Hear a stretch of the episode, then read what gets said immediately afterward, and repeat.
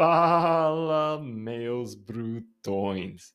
Seja bem-vindo no outro lado, onde a gente vai viajando e explorando nas trilhas vastas da sua mente, com quê? Com duas pernas e uma grande vontade de correr. Gente, hoje o grande Chico Santos está de volta no outro lado. O Chico estava com a gente para o primeiro episódio como você vai aprender nesse episódio no fim, eu vou falando, eu comecei esse podcast por causa dele. Tinha uma oportunidade, tinha um assunto bom e a gente foi lá gravando. E foi assim que começou o Outro Lado Podcast. Hoje a gente vai viajar com o Chico falando sobre Indomity que rolou mês passado, como foi a prova dele. A gente vai falar falar sobre as lesões que ele tá, ele ele está lidando com eles e como ele está lidando com isso. E não, uns grandes lições que a gente pode aprender com o Chico com isso. Porque não, se você não passou pela uma época de lesões na sua vivência de correr, provavelmente você vai, você vai. E como você vai lidando com isso, treinando com isso, como você vai largar uma prova se tiver essas dúvidas, ou desculpa, gente, como a gente vai falando na podcast, desculpas, você vai criando desculpas e que é o mindset certo para largar uma prova quando você está treinando com lesões, como se pode lidar com isso. O grande assunto nesse podcast que a gente vai tocar é a Itatiaia e o prova que está chegando dias a segunda três dias de junho, gente. O Evolution. E na verdade, a gente tem um convido aqui, o grande Edvaldo Maciel vai pegar uma corona com eu e Chico e explicar como que é essa prova. Ele é organizador dessa prova e ele está fazendo um bom trabalho e a gente vai explorando como foi esse processo de fazer uma prova, não só uma prova qualquer um no Brasil, mas uma prova que vai passar pelo meio, bem dentro de um parque nacional, o Itatiaia. Gente, essa, prova para ser espetacular. A gente vai entrar muito sobre esse assunto. Além disso, eu vou falando com o Chico sobre os training camps deles, que benefício e vale a pena fazer um training camp. E a gente vai falando sobre muitas mais coisas, gente. É uma viagem. Ó, oh, gente, se você está colocando seu tênis, ou sua sandália, ou até sem nada em pé, e você está ficando pronto para fazer sua langão, esse podcast é para você, porque a gente vai falando muito. A gente vai falando muito hoje. É, pelo menos duas horas. É uma boa, foi um prazer. Sempre um prazer falar com meu irmão Chico e e Edivaldo, eh, foi, eh, foi um prazer conhecer ele. E, gente, eu acho, tomara que você vai gostar. Se você está gostando, o outro lado, gente, como eu sempre estou falando, me manda um pouquinho de amor.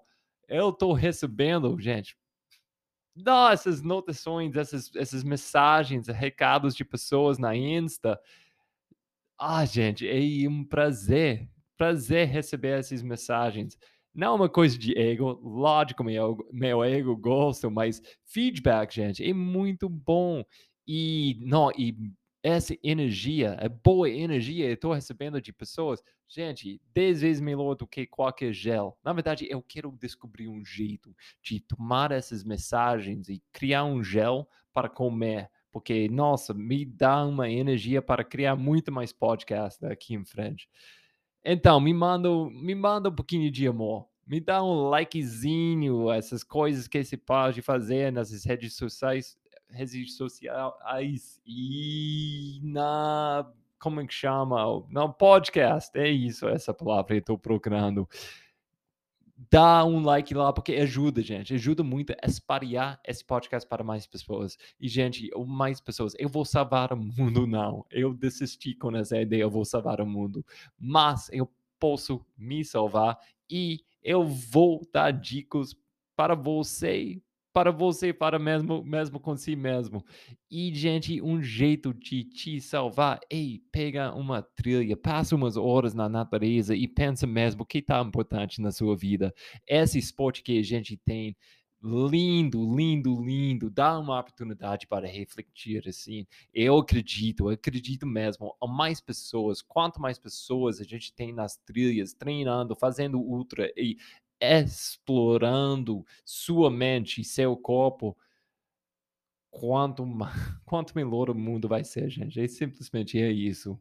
Eu, de novo, vou salvar nada, mas eu quero para você te salvar. Vamos em frente com o Chico. Eu falei demais. Não, eu acho que estou bebendo café demais. Gente, vamos lá.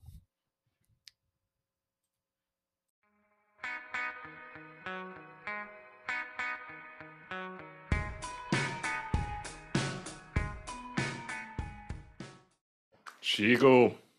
E seu Roger, tudo bom? Tudo jóia, cara. Tudo Como vai coisas lá no Rio? Vida boa? Vida boa. Que bom, cara. Que bom.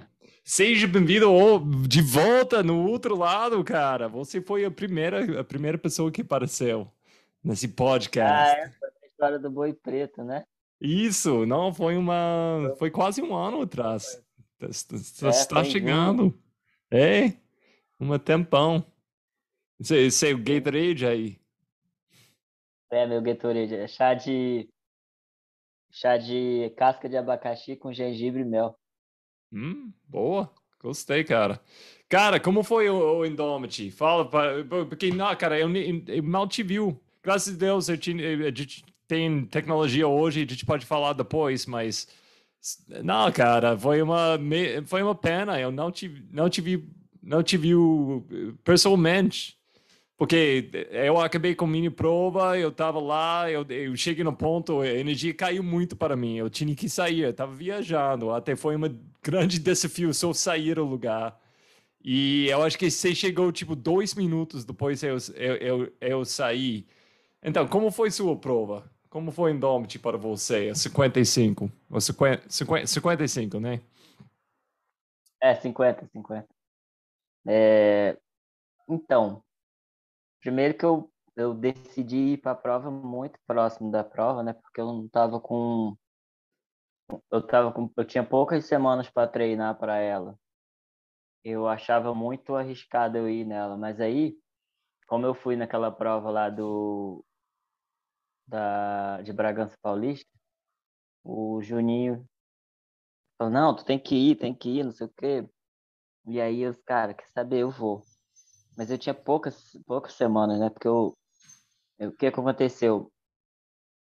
Teve o lance do Cambotos, umas férias, aí eu tratar de uma lesãozinha que tinha. E aí acabou que quando eu voltei das férias, no dia 8 de janeiro, eu peguei Covid. Então, fiquei mais 10 dias ali sem treinar. Sacanagem. Nada. 10 dias, aí voltei assim, meio com receio, né? Com aquela insegurança de. de não, é, também, além do, do pedido de férias, o receio da, de ter tido a lesão e o Covid apesar do Covid não ter sido nada demais, assim, foi só como se fosse uma gripe leve. Mas é. Aí me restou o quê? Seis semanas para eu treinar para lá. Só que dessas seis semanas você tem que tirar uma para descansar, né? Porque você chega lá muito cansado também, numa prova daquela, não dá para fazer muita coisa aí. Então, na verdade, você tinha tipo quatro e meia semanas para preparar mesmo, mesmo. Foi isso que você pensou? Isso. Mas foi dentro, assim, pela minha experiência como atleta, treinador, assim, eu consegui fazer super bem. Inclusive até o quilômetro 30, 30 e pouquinho, eu estava muito bem, assim. Sabia que ia pegar uma no final da prova. Mas eu fiz força para tentar ficar lá na frente. No, no, no, no, começo da prova eu não fiquei com receio, ah, não, vou mais devagar, deixa a galera abrir. Mas, e aí, foi o que, que aconteceu, né? No quilômetro 30 em diante, eu, eu tive que baixar um pouquinho o ritmo para eu poder chegar bem, não quebrar na prova, assim, não quebrar do, de forma que eu chegasse muito arrastado. E aí consegui chegar em sexto ainda, então foi bom pra caramba, eu acho. Não, foi, foi quando a galera que largou, foi, isso foi ótimo, cara. Foi uma galera muito forte.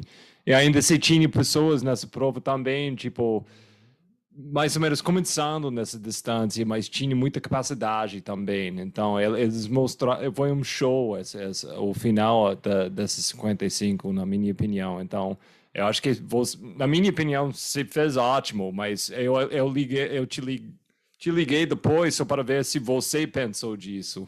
Porque, na, na minha ponto de vista, você fez excelente. Porque eu sabia que você estava lidando com essas lesões. E posso te perguntar, tipo, cara, quando você entra numa uma situação assim, você sabe que você não treinou tanto, suficiente, tanto quanto você quer. Você sabe que, não, eu tinha Covid, eu tinha lesões. Chegando o dia, tipo, até a semana da prova, você vai tentando esquecer tudo disso.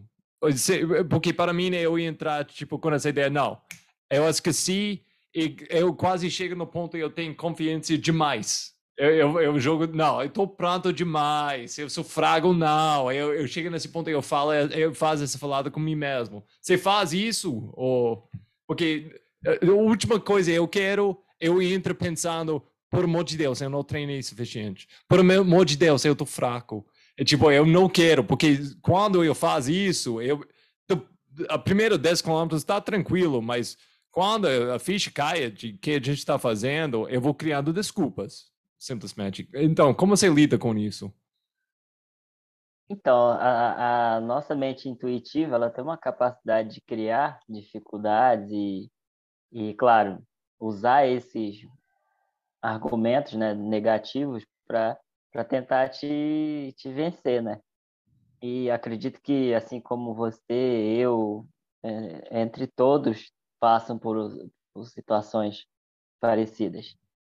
E como é que eu tento eu tento eliminar esse, é, é, essas situações da do meu momento ali, até porque é uma coisa que está fora do meu controle, né? Do tipo, eu sei que eu não treinei um período suficiente para que eu chegasse lá na prova e, e conseguisse correr é, para ganhar a prova em condições normais, entre todos que estavam largando, eu sabia que não tinha condição de eu, de eu estar tá ganhando a prova. É, e aí vem a situação, essa, esses pontos né, negativos. E aí eu tento eliminar, porque isso está fora do meu controle. Eu não tinha como treinar mais tempo. Era o, ou a única solução que eu tinha que, que ter era não ir para a prova.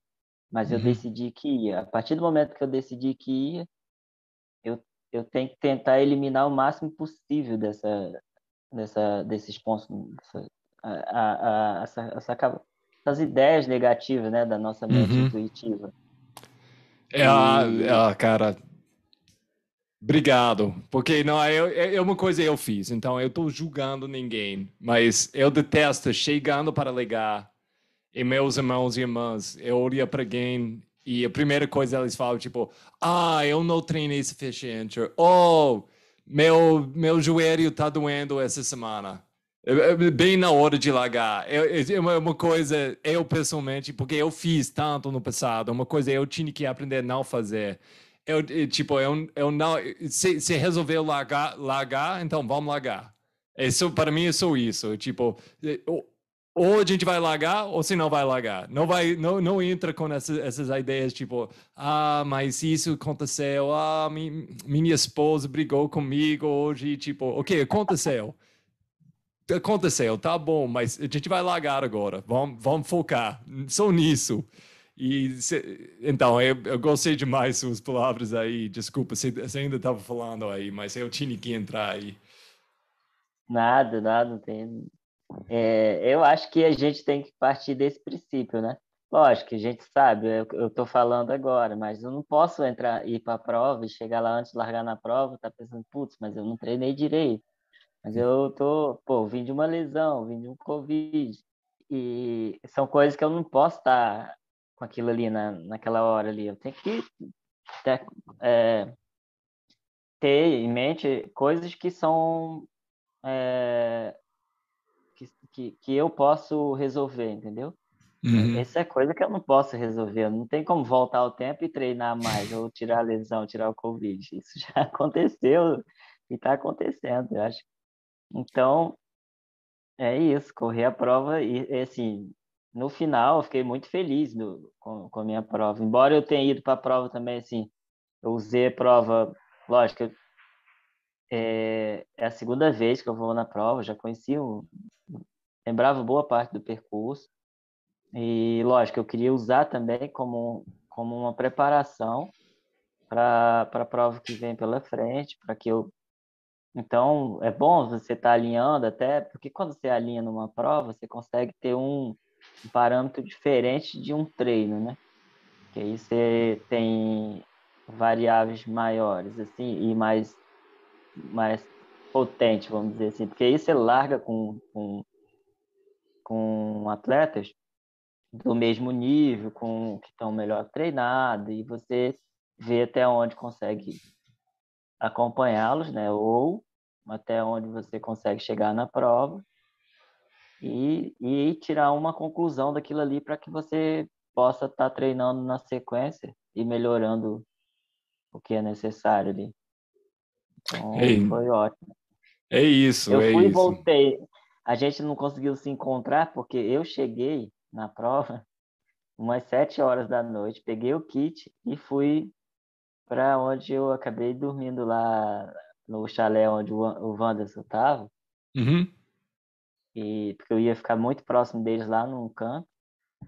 É, e aí, como eu tinha a oportunidade de ficar com eles, aí eu, eu encontrei com eles por acaso, assim, não, vamos ficar lá em casa, vamos ficar lá no, no nosso chalé lá. Qualquer coisa, se tu quiser, tu arma tua barraca lá. E, Pô, beleza, então eu vou, porque aí eu já ia pegar carona com eles, porque eu não tinha carona para ir, né? E, e aí, que que eu, no dia seguinte, eu tinha que vir embora, porque eu já tinha marcado trabalho no, no Rio. Tinha, é, eu trabalhei na sexta de manhã no Rio, até umas 10 horas, mais ou menos. E aí peguei um ônibus às 11h15 na rodoviária do Rio e segui para São José dos Campos, com uma ideia de pegar o próximo ônibus, que dentro do horário cabia um ônibus que sairia de São José para São Bento. Isso que eu conseguia ter de informação pela internet, com a pessoa da empresa lá. Sendo que quando eu cheguei em Aparecida, eu percebi que a gente estava bastante atrasado. Eu tinha mandado uma mensagem num grupo que tinha um pessoal lá. Que... Aí a, a locutora, a Fabi, ó, oh, tô saindo de São José dos Campos às quatro e meia. Aí eu, pô, ótimo, vou contigo de carona, então, pode ser? Ela, claro, pode ser. Só que quando eu cheguei em Aparecido, que eu vi que estava atrasado, eu fui falar com o motorista. Ele disse, a gente só chega a quase cinco horas lá. Ou umas cinco horas. Eu, putz, agora ferrou. Eu, né? Aí eu não consegui nem pegar o ônibus e nem a Fabi mais de carona, porque a Fabi ia sair às quatro e meia. Aí, cara, ele ia parar em Taubaté ainda. Aí, putz, o que, que eu faço? Aí a, a Fabi me deu a ideia de eu parar em Taubaté para tentar pegar um ônibus lá. Aí, cara, solução, porque em Taubaté eu chego antes, só que ela não passa em Taubaté, a, a Fabi, né? Ela passa lá fora, longe. Aí, beleza, aí cheguei e perguntei ao motorista, assim, na hora que ele, ele para rapidinho, né, para descer uma, duas pessoas. Ele falou, cara, eu não conheço nada aqui também, eu só paro para deixar essas pessoas. Mas o que, que eu faço? Porque ele, ah, não dá tempo você ir lá perguntar, não, porque eu já tenho que sair, eu não posso ficar demorando aqui, não, esperando. Aí quer saber? Vou ficar aqui. Aí fui procurar ônibus. Não tinha ônibus. Oh, meu aí Deus. Eu, aí eu consegui um Uber, por sorte, o cara aceitou me levar, né? Porque o cara perguntou, você vai para onde? No aplicativo do Uber. Aí o cara, tô indo para São Bento Sapucaí. Aí ele, pô, beleza, vamos lá. Ah, pô, que beleza, porque até o cara não tava comigo ainda, ele perguntou por mensagem, né? Onde é seu destino? Eu disse, ah, São Bento Sapucaí. Aí ele topou isso, cara, maravilha, porque É, porque esses caras, geralmente, quando eles veem que vão para um lugar que eles não vão ter corrida de volta, eles preferem não ir, né? De, é, porque é uma distância grande, né? Quanto tempo É. foi de Uber? Ah, uma hora. Uma hora? Não, eu acho que eu nunca Uma peguei hora. uma hora de Uber. Meu Deus. Aí o cara me deixou lá. E foi, cara, foi bom porque eu acabei chegando mais rápido, consegui chegar, né? No Uber foi um pouco mais rápido. Aí cheguei, peguei o kit, dei de cara com o Wanderson, ele falou, pô, não tem um chalé lá, a gente tá indo. Pô, eu olhei onde que era, onde ele estava e eu, ia, onde eu ia ficar, cara, muito próximo, mas cara, eu pego carona com vocês. Não, não, além do carona, pode ficar lá com a gente. Ah, beleza, acabei ficando com eles, né? Mas aí eu já vim do chalé e fui embora. Acabou a prova. Já peguei meu mochilão, arrumei um lugar para comer ali. E aí, mais incrível, porque aí o que, que aconteceu? Não tinha ônibus para voltar lá do, de São Bento Sapucaí. Pra, eu, eu queria um ônibus que, se- que fosse para Taubaté, que fosse para São, é, São José dos Campos, algum outro lugar que me deixasse num ponto onde eu pudesse sair- voltar para o Rio porque eu tinha que voltar, que eu já tinha marcado trabalho. Aí é, não conseguia ônibus, tentei um táxi, 250 reais. Eu cara, não, táxi não. Aí me veio na cabeça, pô, BlaBlaCar. Sabe o que que é um aplicativo chamado BlaBlaCar? Vi, eu vi, mas eu nunca usei. Você usou? Eu tô, no tô na padaria comendo, assim, aí entro no aplicativo e vi que tinha um saindo, acho que era 2h30 ou 15h30, não sei, alguma coisa assim.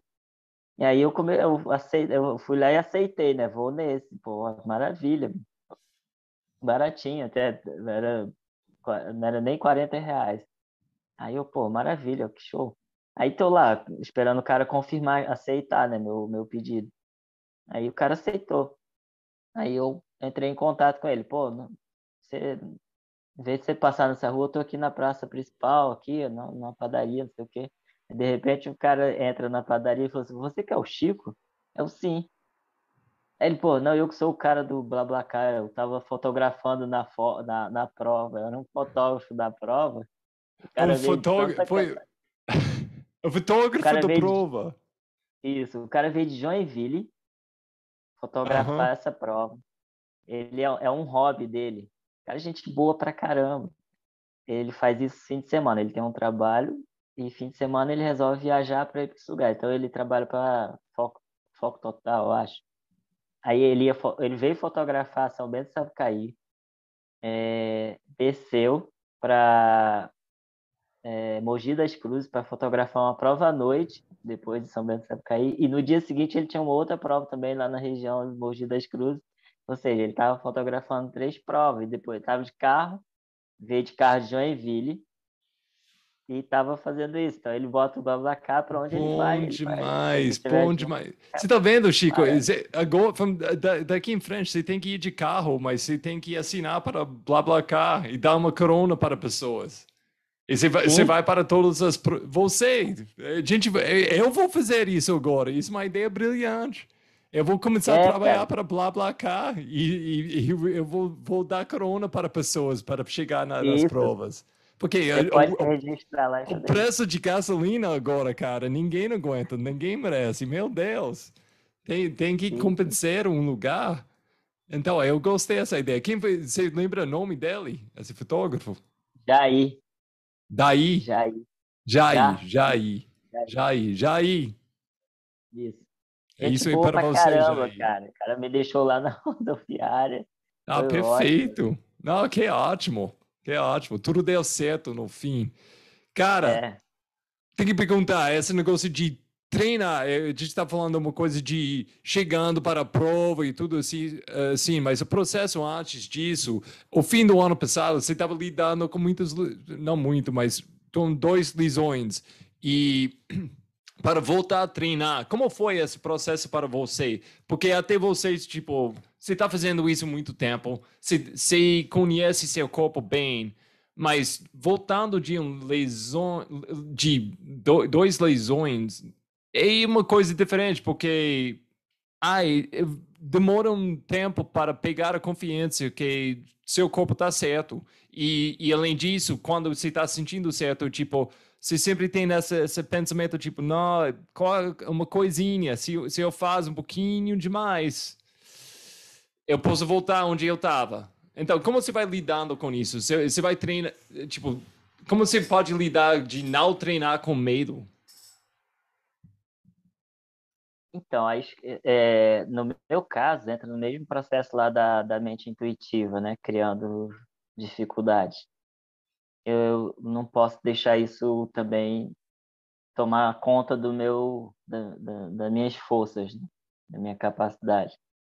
É, é uma situação que não é muito fácil, né? Porque você tem que realmente é, saber lidar com isso, né? Porque é, é, basicamente o que aconteceu?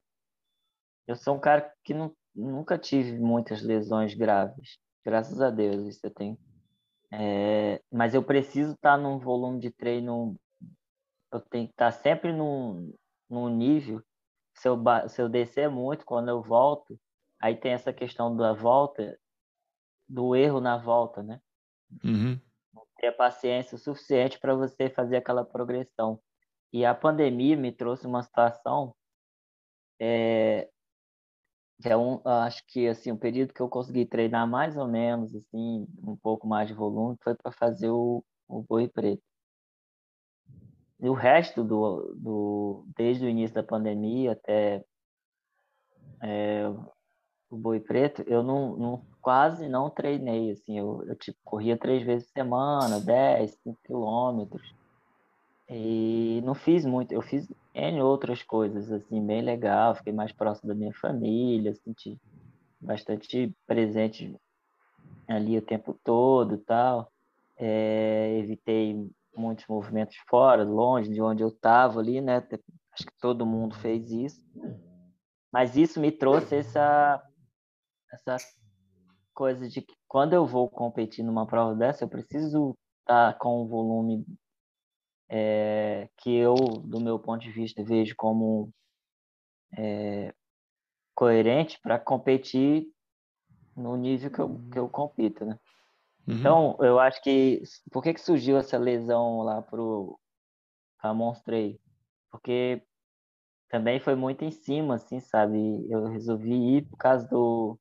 Muito mais por causa da ADV, do Humberto, né? Que me convenceu de ir, porque eu eu não iria para Monstro isso é um fato. Mas ele, o Humberto, ele é um cara, cara, que entrou muito firme comigo assim nessa ideia do, de estar tá me apoiando e tal, e ele achava, achava, como eu também achei, interessante demais eu estar na prova, porque era uma prova assim que eu sempre gostei de estar nas provas onde está a maioria, os atletas mesmo de nível mais alto. Esse é um fato. Uhum. Eu gosto de, de competir é, nas provas que, que a maioria da, da, dos atletas, principalmente a nível nacional, estão presentes.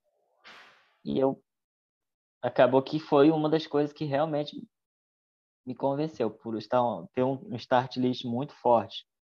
E aí eu acabei me convencendo assim de e aí foi isso, né? Eu aumentei o volume muito rápido para uma prova de 100 km e aí veio uma lesãozinha aqui, so, sobrecarregou o lado esquerdo, que essa lesão foi no lado direito.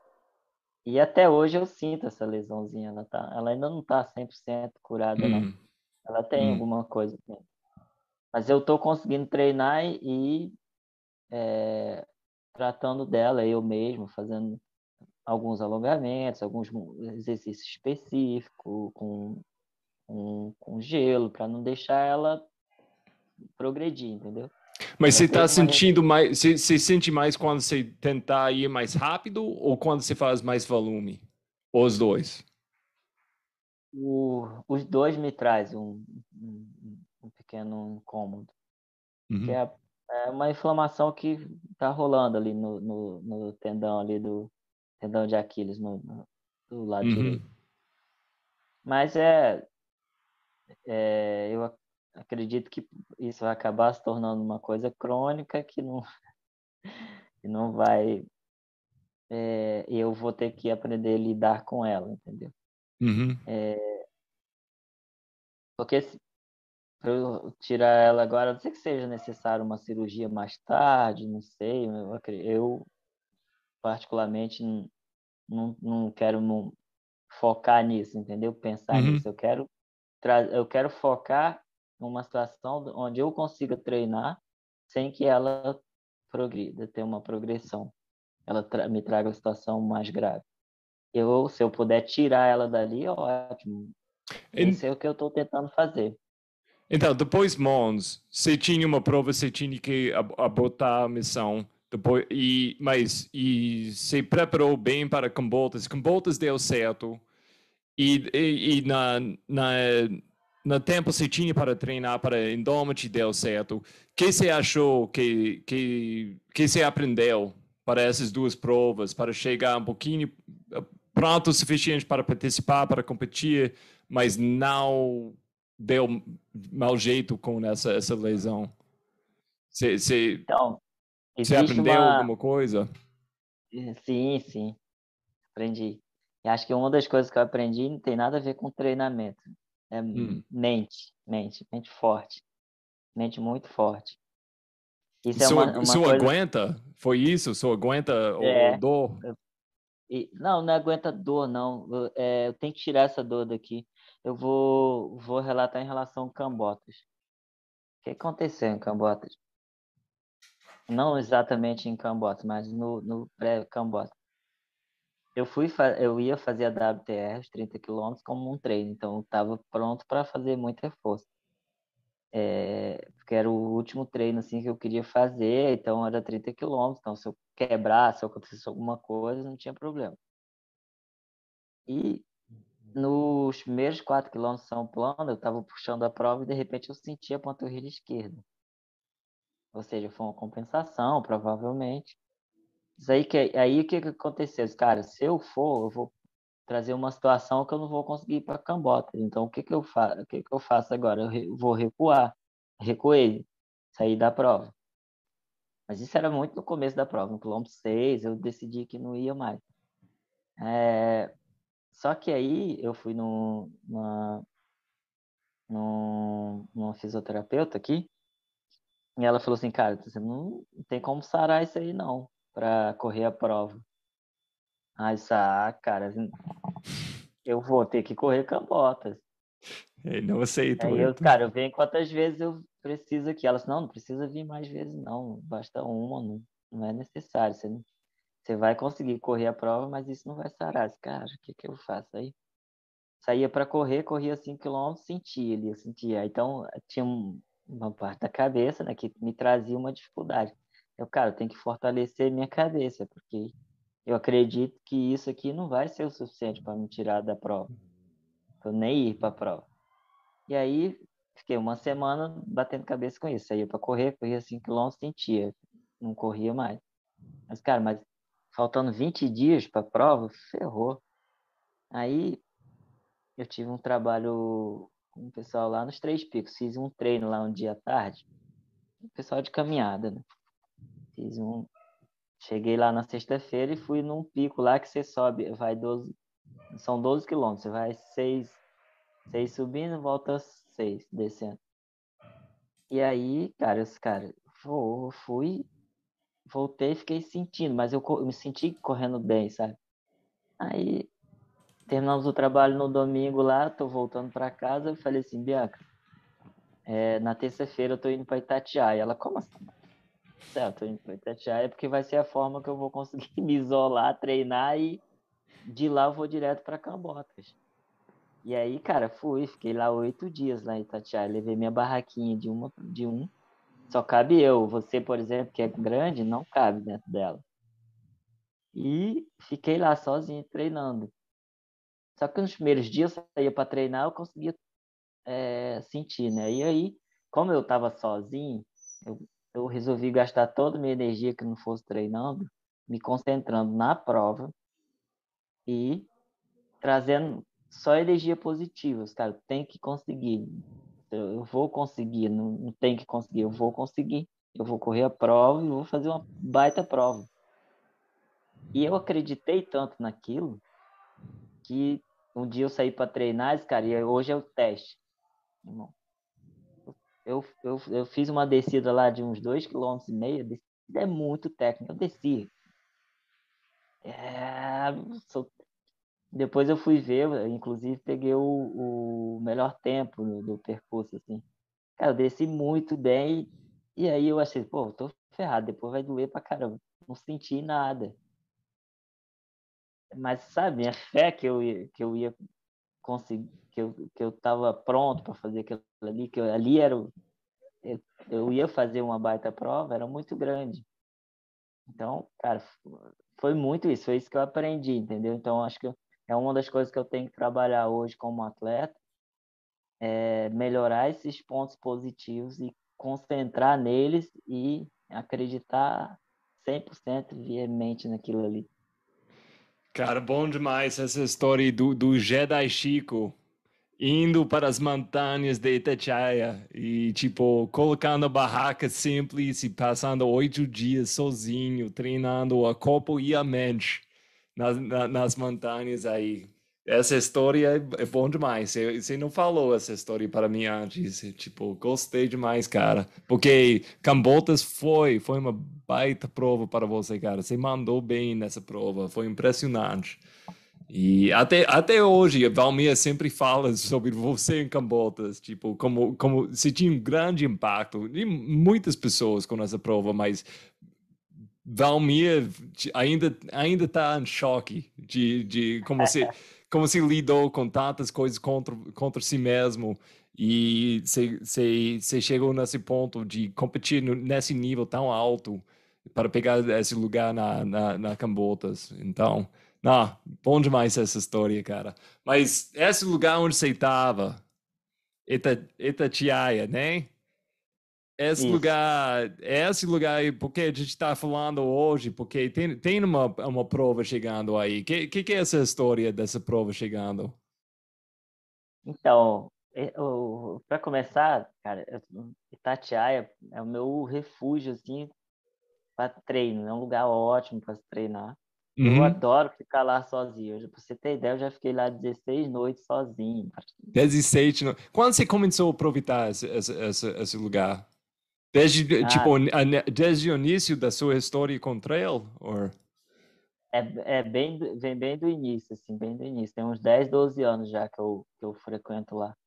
E, e assim, depois que meu filho nasceu, eu diminuí esse ritmo de ida para lá. E aí veio uhum. a questão da pandemia. Mas é uma, um lugar que sempre que eu tenho oportunidade, é, eu, eu, eu vou. Em outro momento que teve uma. Chegou a se falar em fazer uma prova lá, eu também estava é, bem envolvido nesse, nesse, nesse projeto, porque eu acho que é um lugar que merece. E agora vem é, a Evolution, né? Que é a prova que vai está com tudo certo para acontecer agora em junho.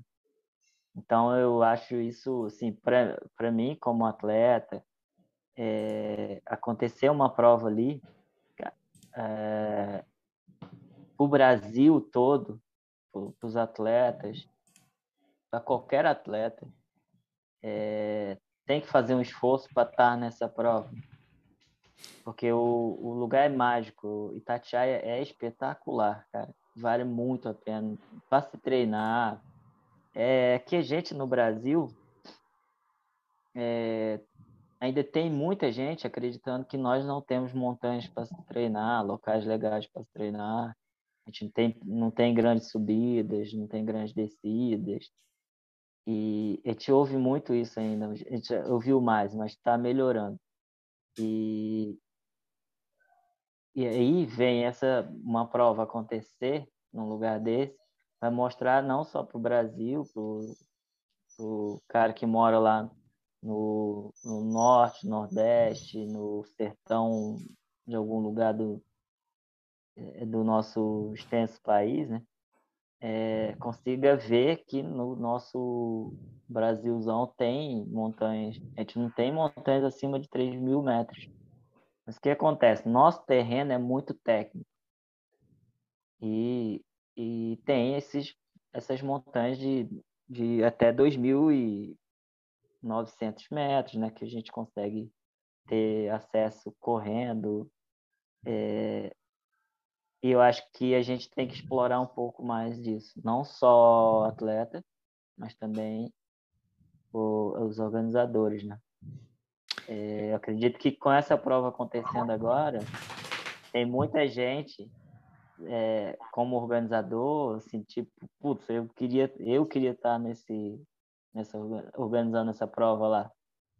Porque pela grande dificuldade que a gente tem em relação a, a, a nossa cultura, entre outras coisas ruins que aconteceram, pessoas que às vezes estão no comando que não têm interesse em ver isso acontecendo, porque para ele não vai mudar nada, é, dificultando esse, isso acontecendo. Né? E, lógico, tem pessoas também que estão interessadas, que é, o, que é o caso agora desse cara que está lá no, como chefe do, do Parque Tatiaia.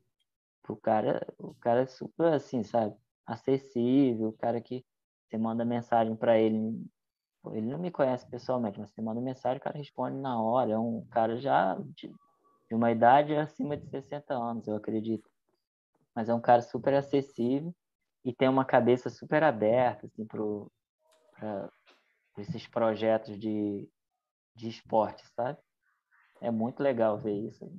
Depois que essa prova acontecer, eu acredito que muita gente vai é, mudar um pouco é, a questão de, de aceitar mais, de melhorar essa, é, é, é, esse apoio, né, de organizar para que isso possa acontecer de uma forma, criar condições para isso acontecer.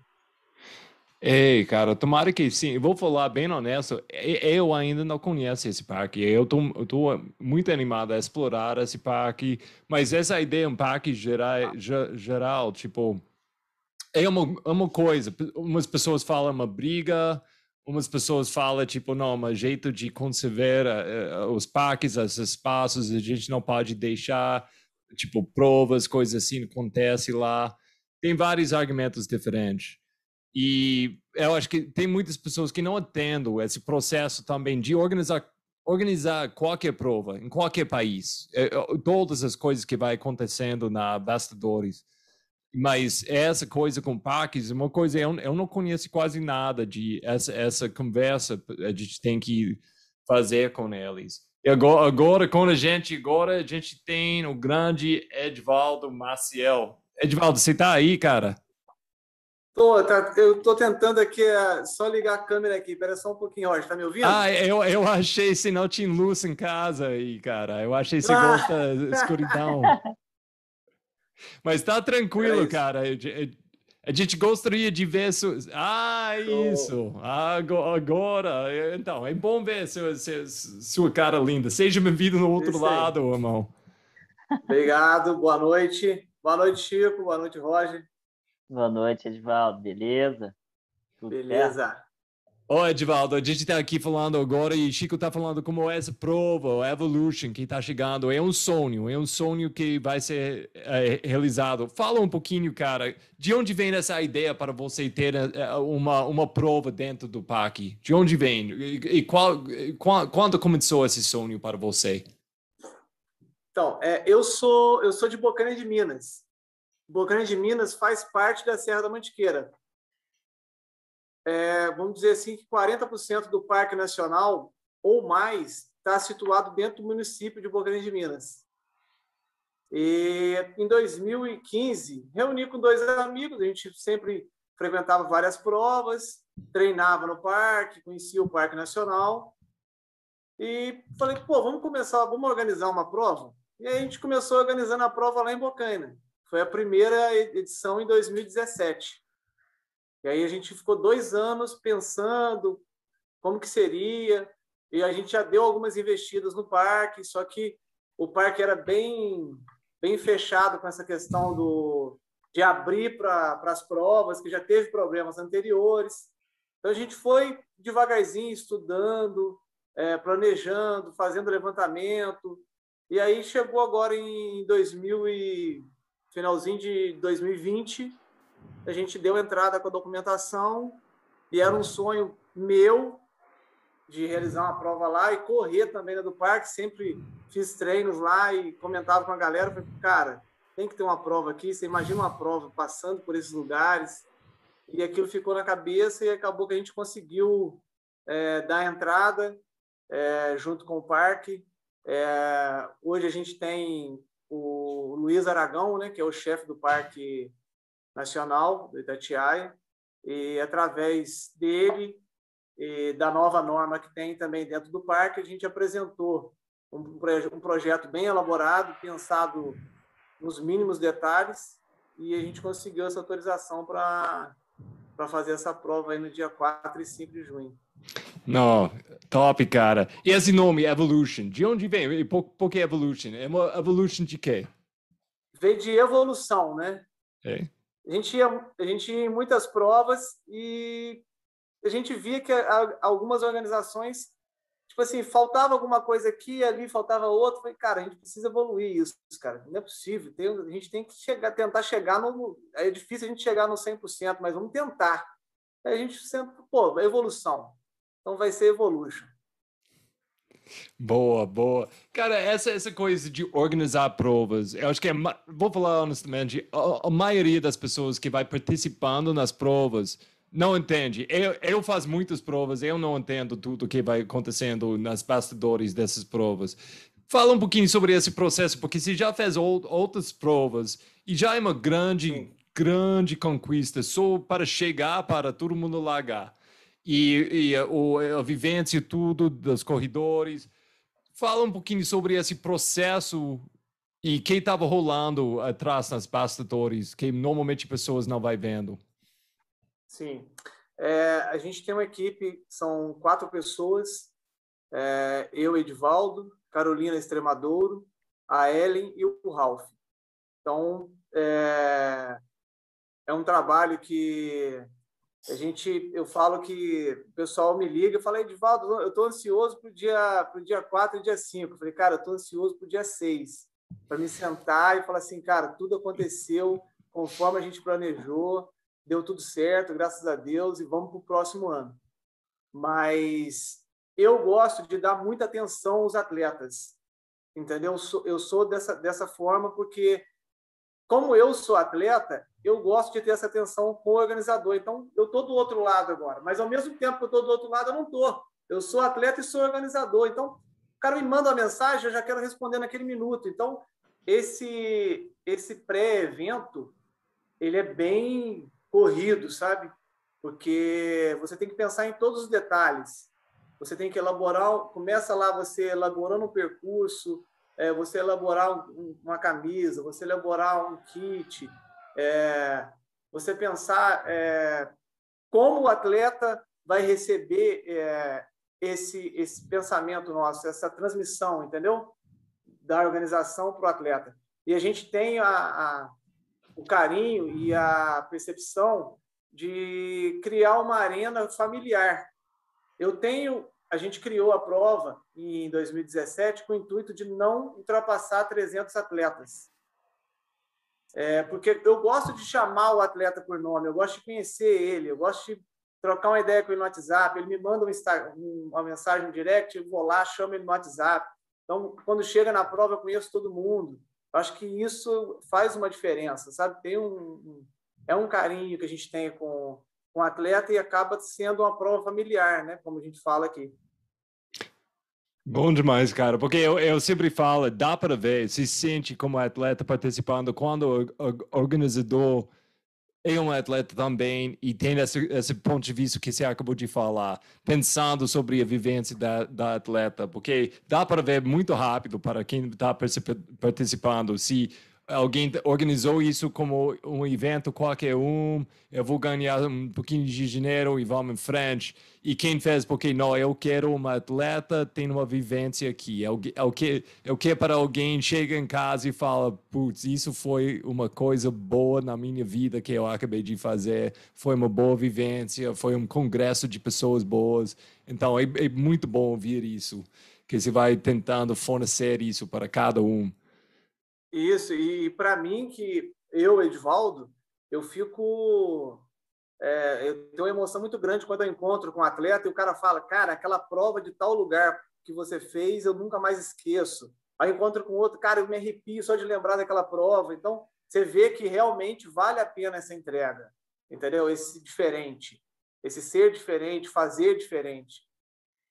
E Chico, eu, talvez você tenha umas dicas para porque Chico conhece esse parque que é um Chico, é, tipo, é igual a mão. Chico, né? Igual a mão, ok? Segunda casa do Chico. É isso, isso. Eu acho que até a esposa vai, vai. Eu acho que ela tem, provavelmente tem ciúmes, mas do, do Mas você tem dicas para pessoas chegando de logística essa prova, tipo, porque Uh, a gente vai começar um lugar no parte no norte do parque e a gente vai acabar a prova no fim para quem vai fazer 54, mas tem outras distâncias, pode falar sobre todos. Mas essa questão de logística, chegando lá eh, durante a prova, você tem dicas para pessoas que estão tá pensando de participar ou que, que vai participar? Sim, é, a arena vai ser toda em Tatiaia, na parte baixa do Parque Nacional. A arena vai ficar no parque na parte baixa. Então, é, eu recomendo é, o atleta que for correr o 64, o, o, o 21, o 13 e o 6, ele ficar hospedado em Tatiaia ou Penedo, porque são as duas cidades próximas. A Itatiaia vai estar dentro da arena praticamente, né? E Penedo vai estar a 18 quilômetros de Itatiaia. É, a logística da ultramaratona vai ser a seguinte: a ultramaratona ela vai ser o 64, a largada vai ser em Maromba. Que é o outro lado do parque, né? Isso, o outro lado do parque. Então, o que acontece? A gente vai disponibilizar um ônibus. Então, o atleta ele vai para a arena. Então, no regulamento, a gente está lá, às duas da manhã haverá o embarque, entendeu? Na arena, na parte baixa do parque em Tatiaia. E a gente vai transportar o atleta lá para a largada em Maromba. Então, a logística dele é toda em Tatiaia. Entendeu? Ele pode ficar despreocupado com familiar, é, pousada, tudo em Tatiaia, Penedo, até Resende, porque Resende também é do lado de Penedo. Então, fica Resende e Penedo fica 18 quilômetros de Itatiaia. Então, uma pessoa quiser, tem três opções aí. E vou falar, eu já olhei no Airbnb e tem, tem uns lugares muito legais, todos esses lugares. Uh, Itatiaia, ou, ou, como que chama outra cidade ao lado? Penedo. Do... Penedo. Tem, Penedo. tem lugares muito interessantes lá sim, na Airbnb. Sim, sim. não quero falar demais porque todo mundo vai pegar antes de mim. Eu tenho que pegar, mas, mas se alguém quer, se alguém quer ficar na largada, você ia falar isso não é uma boa ideia. Ou eu... Não, largada não. Ok. Eu não aconselho. Porque como vai ter o transporte da organização, eu acho que a logística está bem montada, não tem que ter essa preocupação de ficar lá em Maromba. A não ser que, tipo assim, é, a esposa vai ficar em Maromba, você vai largar lá e, e ela vai vir aqui buscar você para subir de novo para Maromba. Então, acho que a logística, eu acho que ela encaixa melhor você ficando aqui na, na, na parte baixa, entendeu? Uhum. Itatiaia e... e Penedo. Outra dica é tem pousadas é, de Itatiaia e Penedo. É só entrar no nosso site www.sejaevolution.com. Tem lá todas as pousadas e com desconto para os atletas, para os nossos atletas. Então, se entrar lá também vai ter várias opções de pousada, tá? Boa, boa. Cara, fala um pouquinho sobre isso. É, é resistência do parque que, quais tipos de coisas você tinha que prometer para, para, para chegar no ponto de, de anunciar essa prova? Tipo, qual, qual tipo de conversa você tinha com o parque? E quais coisas você, você, você combina com eles? Quais coisas que foi difícil para você? Porque eu sempre estou ouvindo essas grandes brigas com parques, no Brasil e outros países também, de provas que já, já começou a rolar e depois estava cancelado porque uma coisa aconteceu entre eles e o parque, ou simplesmente o, o dono, quem está quem tá organizando o parque, tem essas regras e tem ideias que não cabe. Uma, uma ideia de fazer uma prova é uma ideia estranha para eles. Eles não estão entendendo o que, que é esse processo. Eles só vai pensando, tipo, não, vai ser tipo um mil pessoas ou até 300 pessoas na mesma hora na, na, no parque, isso não pode ser. Então, qual, quais tipos de coisas você tinha que prometer?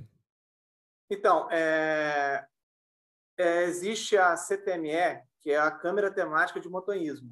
Então, é um grupo de guias, de pessoas da região que fazem parte dessa Câmara Temática. Então, tem o parque e tem, é tipo um conselho, vamos dizer assim. É, o parque, o Chico conhece, tem várias trilhas, que tem os Cinco Lagos, tem o Circuito Couto Patilheiras, tem a Rui Braga, tem a Travessia Serra Negra, é, a Travessia Rui Braga, que é a travessia que, a gente, que vai ser a prova, que é a Travessia Serra Negra, Rui Braga. Rancho, São as duas Rancho travessias. Caído, né? É, a Rancho Caído, ela não. É, a Rancho Caído é uma trilha, é uma travessia também. Só que aí o que a gente teve que entender? É, junto com o Dudu, da Good Passeios, que é muito meu amigo da região, é uma empresa que guia aqui na região, e a gente sentou e começou a pensar o seguinte: é, qual o percurso que vai causar o menor impacto é, para o parque e qual a quantidade de atletas que a gente tem que colocar nesse percurso para a gente não ter problema e a gente não fechar as portas do parque para outros eventos, para os nossos eventos e para outros eventos também, porque aí acaba fechando a porta para todo mundo. Então a gente chegou no, no, número que 150 atletas, a gente pegou e falou assim, peraí, num um feriado prolongado, é, quantos atletas, é, quantas pessoas fazem a travessia? Então a gente pegou uma média, entendeu, de, de pessoas que adeptos da montanha que fazem essas travessias. E a gente chegou nesse número, que tipo, esse número é um número que no final de semana tem esse, esse número de 150 e que não, tem, não causa impacto nenhum. O cara vai estar de mochila, cargueira, entendeu? Fazendo essas travessias. Então a gente chegou e falou: peraí, então essa pegamos, fizemos, um, elaboramos um, esse percurso e aí no nosso entendimento era o percurso que não causaria impacto nenhum com essa quantidade de atleta. E a gente foi até o parque, entendeu? É, foi um trabalho de anos, não foi do dia para a noite, senão o pessoal acha que ah, chegou ali e saiu a, a, autorização. Então, foi um trabalho é, feito de anos e a pandemia atrapalhou um pouco e a gente conseguiu respirar depois. E a gente conseguiu chegar para o parque, para, o, para a, as autoridades do parque e apresentar um belo projeto que eles enxergavam que, tipo assim, a gente provou para eles que, tipo, aquela quantidade de atletas não ia causar impacto nenhum naquelas duas travessias que a gente estava utilizando. Então, aí a gente entrou com a contrapartida, que aí você, na Rui Braga, existe vários trechos que eles são, são charcos. E ali o parque está fazendo uma, uma manutenção, criando pontes e tal. E a gente vai entrar com algumas pontes de contrapartida. E, inclusive, uma dessas pontes, elas são de madeiras plásticas. E a gente está até fazendo uma campanha, não sei se você, acho que eu te mandei, da campanha da PET 2. Hum. a gente está arrecadando as PETs 2 e a gente vai transformar em madeira plástica para fazer uma passarela na Rui Braga. Então, são esses tipos de, de contrapartida que a gente apresentou no parque e que deu certo. Muito legal. Essa autorização. Muito legal. E Chico, na sua opinião, por que não tinha uma prova assim antes na Itatiaia? Porque eu vou, vou postar. Edivaldo não é a primeira pessoa a chegar na porta lá e batendo, falando eu quero fazer um evento assim, ou eu quero, eu quero fazer uma prova. Por que você, acha que nunca rolou antes, Chico? Então, Roger, é, eu acredito muito na questão da cultura, né, do esporte em si. No Brasil, é muito jovem para gente aqui no Brasil esse esporte. E como é um esporte jovem, é, as autoridades, as pessoas que ali frequentavam, elas eram era e ainda são muito fechadas para esse tipo de movimento, né? Porque o, o que aconteceu? O, foi um esporte que cresceu rápido, então começou a aparecer muita gente. Isso assusta e todo mundo começa a ver com, com os olhos com uma com com umas olhos, com uma com uma visão muito ruim para aquilo ali, porque eles acham que muita gente ali vai gerar um impacto ambiental muito grande, vai destruir a montanha e além das pessoas que frequentavam ali, é, houve uma resistência grande no início, principalmente, que essas pessoas, de que eu acho que entra a parte da cultura, né, do esporte. É, no Brasil ainda tem muito essa essa ideia na cabeça, não, onde eu vou é, tem que ser para poucos. Ou seja, eu não posso facilitar para ir mais gente. É, eu não posso divulgar para ir mais gente. Então, é uma cabeça fechada que dificulta esse, esse processo inicial, mas que aos poucos as pessoas vão entendendo que pode ser praticado lá também, onde essa pessoa ia lá como montanhista, como escalador, como o, o cara que só faz trek, né? E desde que haja um controle, haja uma, um, um, um, controle de acesso né, para um lugar desse que você acha, é, que não seja uma coisa muito desorden tão desordenada que gere realmente um impacto muito grande para o meio ambiente, ou seja, para tudo que tem vida ali, né? E eu acho que isso está melhorando muito. E aí tem um cara como o, o, Luiz Aragão, né? Que, Tiago Aragão, acho. Ou Luiz Aragão. Eu, eu, acho que é Luiz, você falou, né? É Luiz. É, é Luiz. Luiz Aragão. Que tem uma cabeça bem aberta, assim, sabe? Para esse tipo de, de, de. Acho que todas as atividades, né? O cara tá fazendo um movimento lá que eu nunca vi antes, nunca vi antes. É, manutenção das trilhas já havia, é, algumas trilhas que foram abertas depois que eu comecei a frequentar lá, como os Cinco Lagos, a Travessia do Couto, Prateleiras. São projetos antigos que, quando eu comecei a frequentar o parque, não existiam e foram implantados. Existe uma manutenção ativa ali, né? E como o Edivaldo também acabou de falar, do, das pontes construídas nos charcos. Você sabe o que é charco? É, charco é, é um é como se fosse uma, uma, uma área plana.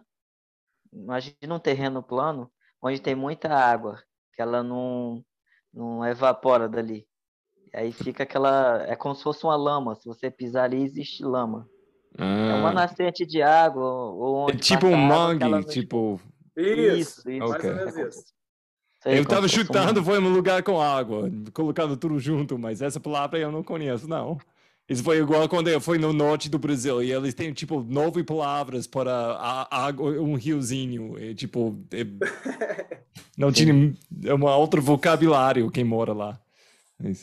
Então, desculpa. Então, acho, então, acho que aí também teve pessoas antes que dificultaram, como o, o Edvaldo citou isso, né? Vamos, vamos pensar num, num, numa ideia e apresentar isso para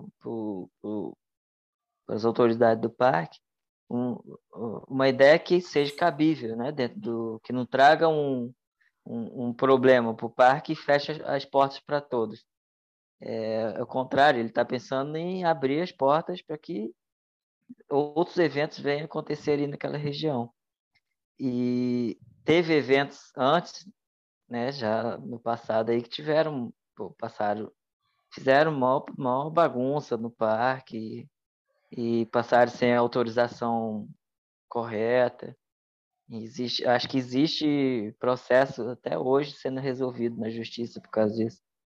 Então, isso também traz uma dificuldade para a pessoa que está querendo organizar uma coisa séria, ali bem dentro de um padrão que não vai trazer malefícios.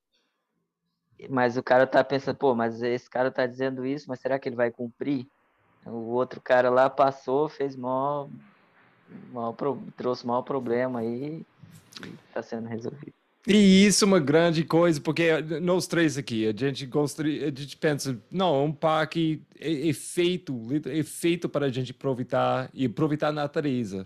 E é, é feito para levar a sua família, é feito para sua, para ficar com contato, é uma, é um lugar para fazer tudo isso. E, e, e nós três, é, pelo menos eu vou imaginar, tipo, não, é uma prova tem que rolar nesses lugares, mas a coisa que é, infelizmente, tem pessoas que não têm bom senso. Tanto quanto eu quero, eu quero, eu tenho esperança que todo mundo tem bom senso, infelizmente não todo mundo tem. Então, Edvaldo, fala um pouquinho, quem tem que rolar dia 2, dia, dois, dia 3 de junho para esse evento e ainda mais eventos rolar no parque? Que, que a gente na comunidade de trail tem que fazer certo para deixar essas portas abertas? Sim, é, eu acho que o, o principal é, é, o pessoal que principalmente todo é, as, as provas que vão ser dentro do parque, né, o pessoal tomar conta do seu lixo, porque o que eu vejo muito em prova e o que, e o que me preocupa muito, tanto é que uma das coisas que eu vou fazer na, na prova é colocar duas pessoas já imediatamente após a largada, já para vir fazendo pente fino desse evento, já no, no momento que for largado, ele já vai vir fazendo esse, esse check-up ali, entendeu? Além do pente fino que vai ser feito no, no, no, no dia seguinte. É, porque essa é a preocupação. Ali a gente tem o lobo-guará, é, a gente tem outros animais. Então, tampinha de gel. É, eu vou em várias provas. Eu chego com a minha mochila lotada e nem é gel, é, é gel que eu cato da galera. Tem coisa que eu fico impressionado de ver tipo assim, não é pode, eu, eu tento acreditar que caiu. Eu tento acreditar que caiu. Ah. Entendeu? Porque. Mas vamos lá, cara, uma coisa. Eu, eu tenho. Eu não sei, eu, tipo, eu, nas trilhas por aqui, eu sempre estou achando pedaços de moto. E, tipo, eu fico com raiva, mas tá assim. Essas, essas, essas caras de moto tá assim. Eu vou achando câmara de ar. Eu penso, tipo, ah, as caras de mountain bike, eles estão assim. Mas quando eu vou achando um gel que eu sei, eu, só um corredor vai tomar, eu fico com muito raiva e vergonha. Porque isso é meu comunidade. Meu comunidade não pode fazer isso. E isso me, me dava vergonha. Eu não aceito disso. Então, quem está ouvindo agora, você tem que saber, dia 2, dia, dia 3, eu estou assistindo todas as distâncias. Raj está assistindo você. Quando você pensa, não, mas eu só tenho mais um quilômetro, tem que ir muito rápido e gel caiu e vou deixar para lá. Não, não, gente. Você vai voltar, você vai pegar aquele gel, tá bom? É. Combinado? Então, e essa, essa é uma grande preocupação, é, o gel. A outra preocupação são os pontos de, de abastecimento, que vai ser um no quilômetro 16 e o outro no quilômetro 32. Foi até bom você tocar nesse assunto, que eu quero bater muito nisso. A gente vai entrar em abril, eu quero fazer é, lives para conscientizar bem a galera. É, é, é item de desclassificação o consumo de. Um exemplo, vou colocar lá uma banana, vou colocar lá uma maçã. O cara não pode sair do ponto de abastecimento com esse com essa com esse com essa fruta. Até casca. Porque... Sim, ele vai ter que consumir ele isso. Isso aí. Porque muitas pessoas Entendeu? vão pensando isso, isso é uma coisa tranquila, deixa a casca. Tipo, até isso, isso você aí. não quer ver. Boa. Porque aí a gente. Não pode, né? Consegue... Tipo de casca não pode. Né? Isso. Porque aí a gente consegue. É, não vai ter copo descartável, que isso aí eu acho que já tem que acabar faz tempo. Entendeu? Copo descartável em prova. Eu acho que o atleta, todo mundo tem sua, a sua garrafinha, tem o seu copinho, então isso é de, é de menos. A gente tem que que aprender a, a acabar com isso. É... Cara, é, é lixo de jeito nenhum, é tipo assim, evitar o máximo de não acontecer esse tipo de acidente, entendeu? E para resguardar isso, eu vou colocar dois, duas pessoas para fazer o, o pente fino no momento da prova, entendeu? É, o que o Chico falou atrás ali, até vou voltar um pouquinho ao assunto. O Chico falou sobre o porquê de da gente conseguir organizar e o porquê é, da gente conseguir essa autorização no parque. É, eu acho que foi muito bem planejado, como eu falei, foi muito bem planejado, foi estudado. Então, o que, que vai acontecer agora? A gente conseguiu uma autorização não só para a Evolution, outras provas virão, porque o parque não é só de uma organização.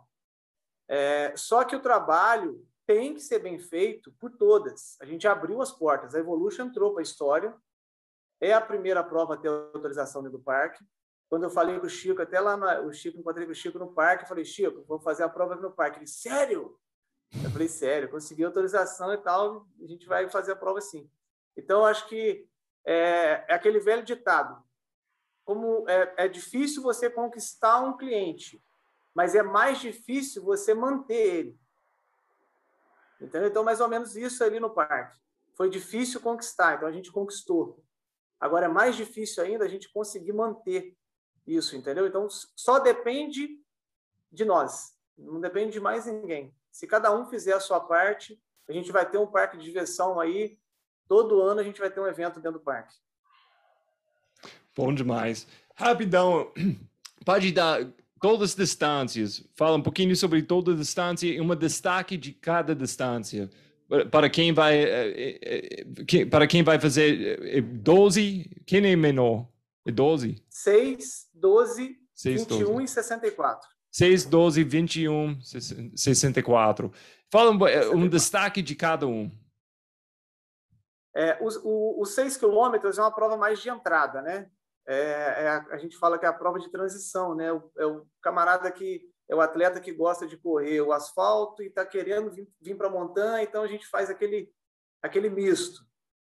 É, o 12 quilômetros, é, no Parque Nacional, como a gente não pode abrir trilha, o Parque Nacional só pode é, as trilhas existentes e avaliadas. Então, a, o 12 e o 21 são, vão ser provas rápidas. Tem, são, são provas. Eu acho que o Chico chegou a conhecer as trilhas que foram abertas para mountain bike. Então, são trilhas abertas e são trilhas rápidas. Então, eu acho que o 12 e o 21 vão ser percursos que os velocistas vão se dar bem, entendeu? É, tanto o 12 como o 21 vai passar por Cachoeira, que é o Lago Azul, vai passar pelo centro de visitante, vai passar no último adeus, é, vai passar lá no Complexo Maromba, que é, uma, que é a cachoeira que desce lá em cima, no pessoal da UTA, vai passar pela Cachoeira das Flores, que é a mesma cachoeira que vai desaguar ali, na, que passa ali no Complexo Maromba. Então, o 21 também vai desfrutar dessa beleza. Entendeu? É, já o, o 64, é, a gente vai fazer as duas travessias, né? que é a travessia Serra Negra e a Rui Braga. E a gente vai passar na Cachoeira do Airuoca, na Cachoeira da Invernada e na Pedra do Altar. Vamos a 2.560 de altitude lá na Pedra do Altar. E é uma prova, tipo assim, eu estava até conversando com o Chico, é bem interessante, porque até o quilômetro 30 é sobe e desce. A gente vai ter um ganho aí de 2.000. Mais sobe do que desce, né? Isso aí, mais sobe do que desce. Então, a gente vai ter um ganho aí de 2.400 em, em 30 quilômetros. Entendeu? Uau. E aí, depois, são 30 quilômetros descendo. Uau! Não. Então, é, é, vai, ser, vai ser emocionante, né, Chico? Vai, vai ser emocionante. Olha o sorriso do Chico quando fala que tem é uma maior, descida. É a maior descida, acho que do. Talvez até do. É, que a gente a está até na, na dúvida, né? Se, eu andei pesquisando. Talvez seja a maior descida em eu, prova até hoje. É, eu, eu, eu dei uma pesquisada, andei pesquisando, liguei para alguns amigos. No Brasil, sem tal, dúvida. No Brasil, sem dúvida. Até eu falei com o Chico, no Brasil não existe uma descida contínua com essa quilometragem. E uma descida mais técnica, uma descida mais tranquila, como técnica. que é essa? Uhum. Descida técnica. Tem uns eu trechos bons que... rolados, assim, mas tem uns trechos bem técnicos. No começo dela, Roger, é, é, é, é tipo é, Barão do Cocais lá. O cu do hum. mundo lá. Não, o cu do mundo não, como é que é o nome? É o, do gringo. Do gringo. É no nível é. da do gringo lá. Boa, boa. Então, parece que cada percurso tem um, é, uma, uma coisinha para todo mundo. Então, eu gostei demais essas, essas provas de entrada porque é importante que a gente tenha mais pessoas entrando no esporte, ainda mais quando uma prova assim, né? Eu estou vendo como um grande professor para todo mundo que vai participar, até para parque também, para ver, tipo, é possível deixar essa rolar. Então, eu, eu acho que é importante a gente, a gente usar essas provas menor para arrumar essa galera entrando no esporte para aprender o jeito. E eh, a cada distância parece que Educar, tem um... vamos dizer assim. Ok? Educar. Educar, isso. É uma grande educação. E, e, vai, vai ser muito bom. Vai ser muito bom ver isso acontecer. E, mas parece que todas as distâncias têm uma coisa para oferecer, eh, tipo, nesse sentido, muito Sim. top. E eu estou muito animado. Aqui, gente, eu, eu vou a gente vai dar um pause aqui. E, Edivaldo, muito, muito obrigado, cara. Estou muito animado a falar mais sobre essa prova com todo mundo. E estou muito animado, tipo, conhecer você ainda mais. E uh, eu, a gente vai dar um pause aqui. Eu vou voltar em breve para falar com o Chico sobre nossa estratégia de como a gente vai correr essa prova, tá bom? Isso aí. Valeu, um abraço. abraço forte. Vou dar um pause aqui, gente. Então. Tô animado com essa corrida. Acho que vai ser top demais. Tô muito animado. Acho que vai ser. Eu, que eu tô vendo um lugar lindo, lindo, lindo. Mas eu não tenho vivência lá. Você que tem vivência lá, você deve ser babando participar nessa prova. Sim, sim. Eu sempre tive muita vontade que rolasse uma prova lá. E lá, cara, o Roger, na verdade, quem iniciou a corrida lá fui eu, né? Assim, porque ninguém ia lá correr. Ah, ia, mas corria na estrada só, sabe? Uhum. Nas trilhas. Quem começou a correr pelas trilhas foi, fui eu. E existe uma travessia chamada Rancho Caído e tem a travessia da Serra Negra, que é por onde a prova vai passar. As duas começam lá em cima. Os primeiros cinco quilômetros é o mesmo para as duas travessias no quinto quilômetro elas se dividem, uma vai para a Serra Negra, a outra vai pelo Rancho Caído. E as duas saem no mesmo lugar, que é em Maromba, em Mauá, na Cachoeira do Escorrega ou no Vale da Santa Clara, que são outras cachoeiras que tem lá. É, é, você só pode, na época, só podia sair por essas travessias, você não podia entrar. Hoje em dia pode entrar pelo rancho caído. E aí eu fazia essas travessias num balão só, porque dá para ser emendado, dá 47 quilômetros. Com... E ninguém. Só que eu falava para os caras lá, ninguém acreditava que eu fazia isso. Porque quando você entra lá, você paga um, um ingresso, né? pega uma pulseira de controle. Ah, para onde você vai amanhã? Eu vou para tal lugar. Aí tem uma pulseira com um número, uma cor, algo assim, sabe? Aí, pô, ele me perguntava para onde isso, ah, vou para cachoeira, não sei das quantas, vou no sino, vou. E pegava aquela pulseira, só que eu fazia esse balão de 40 quando eu ia fazer treinos longos. E eu falava isso pros caras, eles nunca, eles não acreditavam. Aí, como é que eles acreditaram? Eu desci uma vez Desci pela Serra Negra subir pelo Rancho Caído. Na entrada do Rancho Caído existe uma casinha que fica um guarda-parque. A, a, trilha passa uns 100 metros da casa. Se o cara estiver lá dentro, ele não te vê. Mas se ele estiver lá fora, ele te vê. E aí o cara me viu passando. Aí ele me chamou, ô, pra onde você vai? Eu disse, ah, tô voltando pro parque lá em cima. Ele, mas não pode. Eu, como assim não pode? Eu tô acampado lá em cima e aí eu tinha o ingresso, tinha pulseira, tinha. Tava com tudo ali, documento, tinha tudo. Aí conversa vai, conversa vem. E, cara, tinha quatro horas e tinha nas cinco horas que eu tinha começado, né? Que eu tinha feito toda a, a travessia negra da Serra Negra e tava voltando. E aí, cara, cheguei ali, o cara, não, não pode, não pode. Aí eu, pô, mas se você não me deixar entrar por aqui, eu vou voltar por onde eu vim, eu vou entrar de qualquer forma, porque eu estou acampado, só tem. Minha, minhas coisas estão todas lá em cima. Aí eu mostrei o papel para ele, ele disse: Ah, tudo bem, mas não pode entrar. Aí, no final das contas, o cara pegou um documento lá, um papel. eu assinei um termo, fiz um termo, botei meu, minha identidade e falei, daqui a, a quatro horas você passa um rádio para a portaria que eu vou estar tá lá. Não. E aí, e aí eu fui para a portaria, o cara passou o rádio, foi aí que os caras acreditaram, passaram a acreditar, depois de inúmeras vezes que eu já tinha feito isso. Que eu fazia isso em um dia, porque ninguém acreditava que eu fazia isso em um dia. Então, e, e isso de onde vem a, o, o travessia de Chico? É tipo, o desafio de Chico. Pode chegar nesse ponto em quatro horas e meia. E essa é cara. Isso é coisa com esses parques. Eu fiz uma viagem nos Estados Unidos antes de conhecer esse mundo de trail. Eu eh, já estava correndo. Eu estava querendo correr mais nas trilhas, num parque. Isso estava nos Estados Unidos. Mas eu tinha tantas pessoas, as pessoas assistindo o parque falando, tipo, não, você não pode correr aqui, é impossível.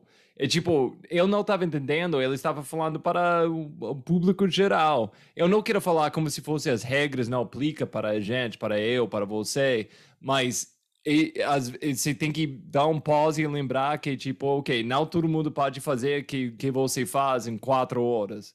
Para umas pessoas vai ser, tipo, dois, três dias. Para a maioria das pessoas vai ser isso. Mas eu, eu demorei para entender isso. Tipo, ah, você está falando para pessoas dia a dia, vamos falar. Sim. Ah, porque... Sim, é aí, é aí que eu acho que entra a parte cultural da coisa, né? Quando você tem uma coisa já cultural, que você hoje em dia você chega lá, os caras, você chega na portaria, os caras já sabem que eu vou lá para treinar corrida, que eu vou ficar, se for preciso, eu fico o dia todo correndo e vou voltar lá pro, então, é, é uma coisa que foi introduzida assim, meio que na marra, não foi uma. E é assim, acho que não só no Brasil, né? É como uhum. você está falando. É, a dificuldade de você é, fazer as coisas legalmente em qualquer parque é, é, em qualquer lugar do mundo, não é? Porque é um parque, né? Você tem que ter regras, tem que seguir, tem que, tem que ter um planejamento, tem que ter um, uma, uma, uma consciência, uma educação e a parte que, que a gente sabe de tudo. É, e isso é coisa também importante, porque vamos imaginar, essa primeira vez que você foi lá, você falou, eu vou lá, eu vou chegar lá em três horas e pegar minhas coisas e da, da, E elas falam, tipo, não, você não pode, você faz, e vamos supor, alguma coisa acontece. E, tipo, eles têm que mandar um helicóptero, alguma coisa assim. Isso vai estragar tudo para quem a segunda pessoa que quer fazer terceiro, né? Então, mas não, deu certo. E agora eles conhecem. E, e até aposto outros corredores estão tá chegando fazendo exatamente a mesma coisa e provavelmente sem problema, porque eles todo mundo sabe agora, isso é possível. Então, isso é uma grande coisa com essa prova e, e muitas provas aqui no Brasil e pelo mundo, mas mais aqui no Brasil, para a gente faz certo a primeira vez e a segunda vez e todas as vezes, mas nesse processo, essa evolution que está rolando com trail aqui no Brasil é importante para todo mundo que está vindo, que vai ter, participar, não só com essas provas, essa prova evolution, todas as provas e todo fim de semana, quando você pega uma trilha, você tem que lembrar, eu tenho que ser um exemplo. Eu tenho que ser a pessoa que vai, vai fazer essa, essa coisa certo. E isso significa não deixa lixo, isso significa não, não ser burro, isso significa, tipo, tem que entender seus limites. Então, se, não todo mundo tem a capacidade de Chico. Então, não chega nesse lugar pensando, ah, mas Chico faz isso, eu vou fazer também. Se você vai treinando, talvez você pode. Mas tem que respeitar seus limites, porque senão, primeiro, cuidado, tadinho você, porque você vai acabar no hospital. E tadinho o resto da nossa comunidade, porque a gente vai ficar em castigo por causa de você. Sim. Sim. Então, por é favor, bom... É, vai, pode falar. É bom que é bom que as pessoas tenham consciência do que elas estão fazendo, né? E nesse, nesse pacote consciência, é, a partir do momento que você resolve fazer, você se sente capaz, você assuma os seus atos de riscos, né? Porque existe o risco. É, é, eu diria que tudo que eu fiz hoje, é, que eu conheço, eu fiz muito que sozinho. Mas em todo momento que eu resolvi fazer isso, eu assumi esses riscos e me responsabilizei por aquilo ali. Lógico que se precisasse, eu ia pedir ajuda, ia envolver terceiros, situações mais complexas, como você está citando, né? E, e, isso traria um problema, e pode trazer ainda, porque eu continuo fazendo. É, mas eu tenho consciência e eu tenho o mínimo que eu possa me garantir ali por um, por um momento, entendeu? Se for um acidente pequeno, eu tenho um kit primeiro socorros. Inclusive, agora no próximo mês, eu, em maio, na verdade, eu vou estar fazendo um, um, um curso de primeiros socorros em resgate de alta montanha, né? que eu acho que é interessante e tal. E aí, voltando para essa parte que, a partir do momento que você resolve entrar numa situação dessa, num lugar desse mais isolado, você tem que ter um mínimo que te garanta ali por algum momento, né? por algumas horas, seja de comida, seja de bebida, porque aí a água, você tem que conhecer o mínimo da, da, do lugar, se tem água suficiente para que você possa consumir, caso você a sua acabe. É, um kit primeiros socorros que você saiba usar também, assim, para alguma coisa mais básica, para você poder, sei lá, se ela faz uma torção de tornozelo, quebra um osso ali, você consiga fazer um, um, um, um suporte ali para que você consiga se movimentar. Então, isso é muito importante para que as pessoas tenham essa consciência e vá, é, não deixe essa responsabilidade toda para terceiros, né? Você tem que se responsabilizar pelo primeiro socorro, dos primeiros socorros, tanto de comida, quanto de bebida, quanto de acidente mesmo. É isso. Eu acho que eu vou aproveitar esse momento porque acho que muitas vezes eu dou uma pressão para pessoas que eu sou um cara que quase sem noção. Eu só vou, eu vou correr. Eu vou, vou ah, Roger, o que você vai fazer hoje? Ah, vou, vou correr 50 quilômetros. Eu nem, nem às vezes eu nem tenho água comigo, porque eu sei onde tem riozinho, eu, eu sei onde pode, pode pegar uma fruta no caminho, se até eu não, nem vou comer. Mas que eu não vou explicando para pessoas, eu passei anos, anos chegando nesse ponto. É tipo, não estou falando eu sou mestre de nada, mas eu, eu correr 50 quilômetros é uma coisa no fim de semana para mim, não, não é uma coisa tão igual para outras pessoas, igual eu, uns anos atrás. Eu, uns anos atrás, eu tinha aquele colete cheio de coisas, porque eu precisava. Eu tinha todas essas coisas extra porque eu precisava, foi muito importante. E, e, essa coisa, quando você vai, vai, vai com bom senso, gente. Não, não pega, não, não vai me ouvindo. Até o, o Chico, o jeito que se fala com tanto calma, as coisas malucas que se faz. Acho que pessoas pegam essa impressão, ah, eles são, eu vou fazer isso porque Chico está fazendo, o Roger está fazendo. A gente passa um processo e esse processo é muito importante para aprender. E eu ainda estou passando por um, um, um processo tam, também, ainda estou aprendendo. Cada vez eu vou, eu vou aprendendo uma coisa mais. Mas foi muito tempo para chegar aqui. E para você também. Lógico, eu continuo aprendendo, sempre tem algo a aprender. A gente, a gente nunca sabe, nunca sabe de, de, às vezes não sabe de nada, né? Quando você se depara com uma situação, você percebe que, putz, eu achei que sabia alguma coisa, tem que aprender tudo isso. E a gente está sempre aprendendo, acho que isso é muito importante. A partir do momento, é quando você, se em algum momento você acha que sabe tudo, o, o, os riscos podem estar muito, são muito maiores, né? É, exatamente.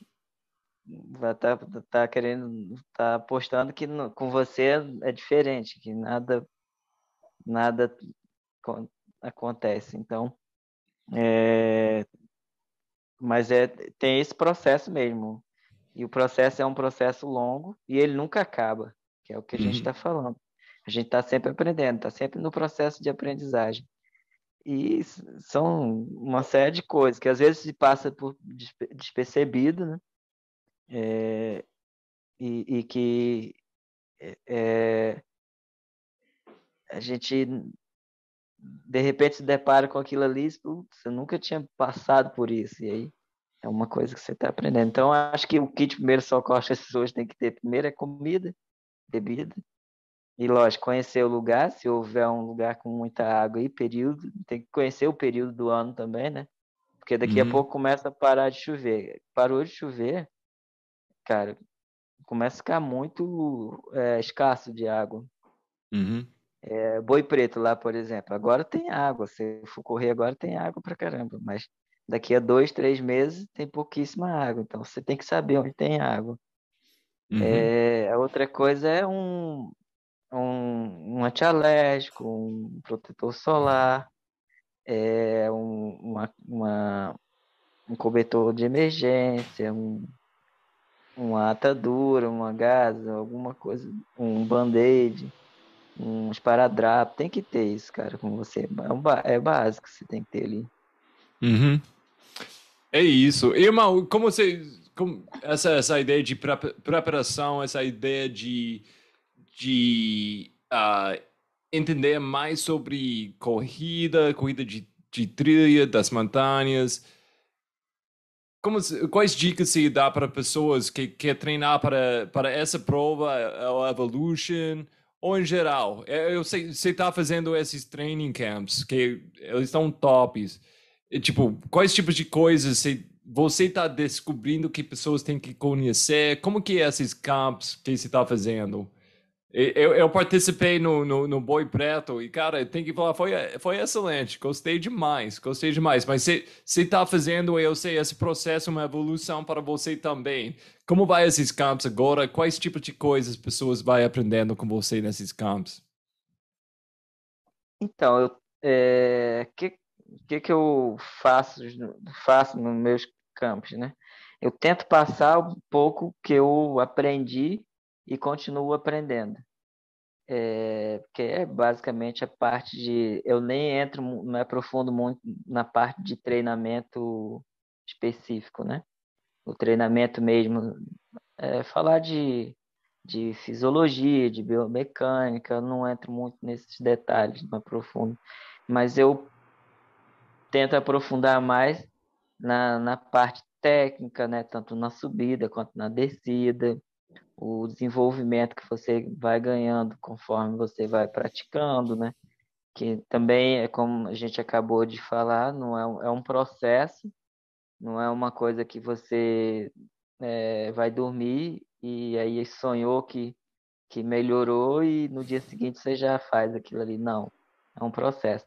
E aí eu tento passar isso na, na, na prática e na teoria, né? Nos camps. E fazer a pessoa rodar também para que a pessoa entenda rodar, que eu digo no, no, num tipo de terreno mais, mais duro, né?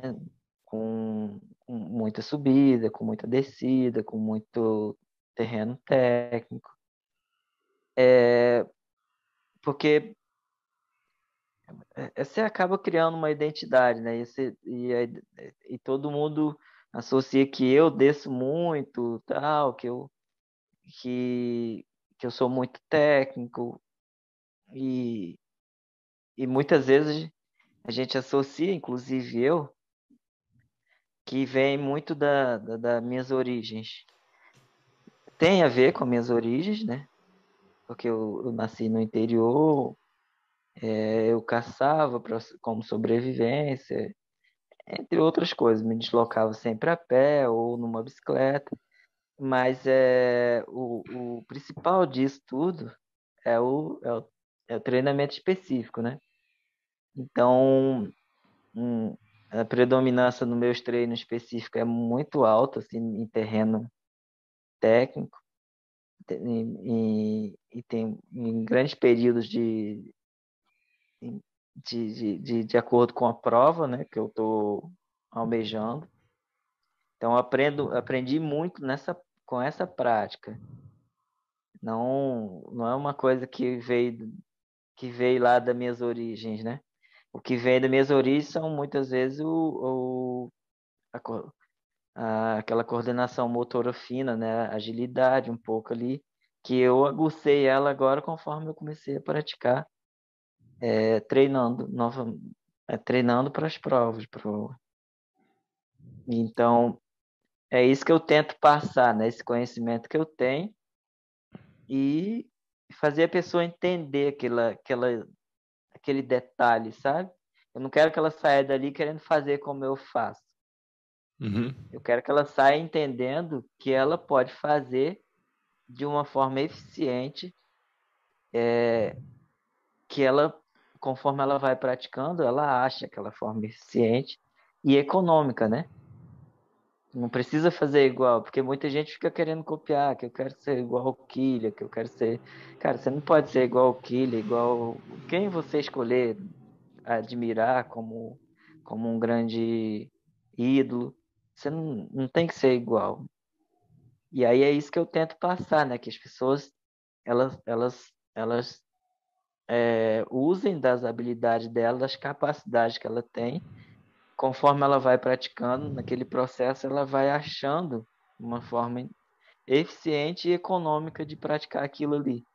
Uhum. E aí, é, hum, na parte eficiente, você é o deslocamento em, em velocidade, né?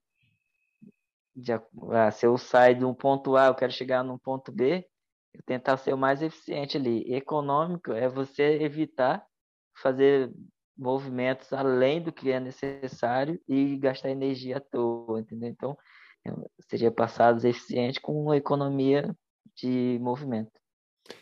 E, cara, eu vou falar, porque eu tinha a oportunidade de participar no campo com você, no Boi Preto, o Campo Boi Preto. Eu vi você crescendo nesse mundo. É uma coisa eu vou falar para pessoas, e, tipo, duas coisas. Você falou assim, não vai aprender, vai para dormir, acordar o próximo dia com tanto conhecimento, mas uma coisa vou falar sobre os, os campos, de você em geral, diferente do que uma, uma prova, você vai lá, você vai aprender muito, mas um campo, um training camp, ainda mais com você, você vai passar dois, três dias, não só com Chico, mas com uma galera. E a galera tem um conhecimento, e uma vivência você vai passar.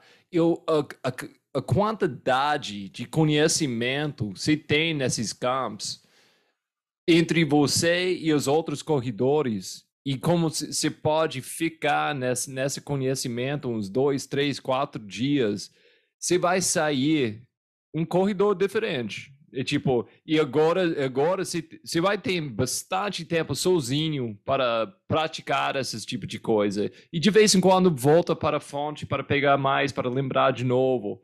Mas um camp com Chico de dois, três dias, e, e não é só com Chico, é a galera inteira, a quantidade de conhecimento tem lá. Você vai aprendendo tanto, tanto, que, ok, não é hoje para amanhã você vai mudar a sua vida como corredor, mas vai plantar tantos sementes que daqui em tipo seis meses, com esse campo, você vai ficar com um pomar um, um pomar cheio de fruta por causa desse, dessas sementes, porque é, é, é, muito, muito legal. Eu sei lá na, na, na Boi Preto, eu, eu, passei uns dois, dois dias com vocês e eu estava aprendendo tanto lá, eu achei foi top. Eu saí lá, até hoje, coisinhas que eu, eu, eu, eu, fico pensando. Que não, de novo, foi e se tem pessoas de todos os níveis nesses campos, isso é coisa legal também. Se tem pessoas bem no início e pessoas mais chegando no elite. E todo mundo vai, vai saindo com uma, uma perspectiva nova, uma perspectiva um pouquinho diferente. Então, nesse sentido, eu, eu acho que é muito, muito top. Porque como, como você fala tanto, tipo, tem muitas coisas culturalmente não, não cabe aqui no Brasil. E uma das coisas, essas ideias de um camp. E, e acho que pessoas não estão entendendo isso. Que, que você vai vendo, tipo, porque pessoas vai pensando, tipo, ah, eu vou fazer uma prova, ainda mais quando eu volto de provas, eu vou fazer uma prova ou eu vou fazer um camp? que se fala com pessoas com, a, com essa, essa dilema? Esse, esse pensamento? Então, é realmente um confronto, né? Um, é, entre a escolha de um de, de, fazer uma prova ou fazer um camp. E aí tem os dois lados mesmo da moeda, né? Eu, eu, eu sou dos dois lados, eu acho que é muito importante. Eu, é, se, se você puder conciliar as duas coisas, e dependendo da prova, me desculpe os organizadores, vale mais a pena você estar tá num campo do que numa prova. Depende muito da, da situação, do momento, porque exatamente isso que você falou, né? Porque não é o, o, o Chico só, é a soma de, de tudo ali, né? É, e isso é, é, realmente soma muito e, e, e, traz muito benefícios, que é você estar tá ali junto com outras pessoas de outros lugares, de outros vem de outra modalidade muitas vezes e embora a pessoa ainda não tenha tanta experiência, mas ela tem sempre alguma coisa a acrescentar. É, e aí essa troca de ideia, de conversa, vai, conversa vem, você vai conhecendo, se aproximando mais da pessoa e vai junto ali na prática, quando você está na prática também, que você realmente traz muito, muito conhecimento e são conhecimentos que você consegue levar para frente e, e melhorar ali tua, tua, tuas capacidades, né? Seja física, seja é, mental. E, e, isso você tem que pensar, tipo, se fazer, se, se parar de fazer uma prova só, só uma vez para fazer um campo, gastar esse dinheiro para fazer um campo, você vai entrar na próxima prova com muito mais conhecimento para aplicar. Além disso, é conhecimento de pessoas também. É tipo, lá na Indomity, eu tava todo, todo lado eu tava vendo pessoas do, do campo do Boi Preto ou os outros campos que onde eu fui para ajudar. E foi uma grande, foi uma coisa tipo crianças, tipo, nossa, se lembra, a gente passou o campo juntos, ah, abraço, e tipo, a gente tinha muito mais vivência na prova por causa da, da, da, coisa que a gente investiu juntos nesse, nos campos que a gente fez junto. Então, até a prova foi mais rico, muito mais rico, por causa desses campos. Então, eu, eu acho que falar, tipo, na minha opinião, você falou as, as, as, lados da moeda, mas na minha opinião, eles são coisas diferentes. A gente tem que aceitar disso. É tipo, eu, fazer um campo é, é uma vivência diferente. É tipo, tomara que os, você vai sair os dois, uma pessoa que cresceu mais. Mas, na minha opinião, um campo você vai sair com muito mais conhecimento de, de correr e muito mais vivência. É uma prova é legal, porque eu acho que a prova se tem a preparação, na minha opinião. É tipo, se você está muito focado, vou passar 10 semanas muito focado, e agora eu vou fazer uma prova, e a prova é a comemoração de 10 semanas de, de treinamento. Isso é uma vivência diferente. Mas um campo em 3, 4 dias muito diferente do que uma prova, porque por causa dessa vivência. Sim, e eu concordo com você. E, por exemplo, eu, nós, eu e minha esposa, a gente tem buscado lugar, é, lugares alternativos, assim, sabe? Diferentes, é, para proporcionar uma experiência de montanha mesmo para o público que, que compra nosso, nossos serviços. É, e dentro disso, eu acho, eu, é, eu nem sou um cara tão social. Se você, hum, pelo pouco que você me conhece, você já deve ter percebido isso. Mas, lógico, tem pela minha questão hum, de atleta tal, não consigo ter uma atividade social muito alta, mas é da minha pessoa também. Mas eu acho que duas formas de você socializar, conhecer melhor as pessoas é através do esporte e da alimentação, né? E nos meus campos eu gosto de botar. Eu, eu sou um cara que me viro bem na cozinha e tal. É, é comida simples, mas é, é feita com muito amor, muito, muito prazer, assim. Então, eu acho isso importante nos meus campos. Embora eu trabalhe pra caramba, mas, mas ali o, a, a cozinhar para mim é como se fosse um hobby. Eu não, não me estresso. Eu, eu gosto, sabe? Não me cansa ali. Eu gosto de estar fazendo aquilo ali. Então, é uma coisa que para mim é como se fosse um descanso. Eu estou ali praticamente meditando.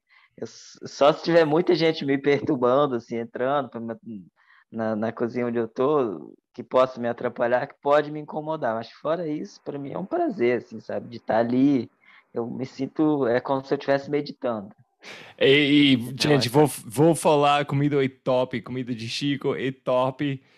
Pro, provavelmente a única vez na sua vida você vai correr o mais do que você nunca correr na sua vida e ainda ganhar peso. Porque a, a comida é muito, muito gostosa, gente.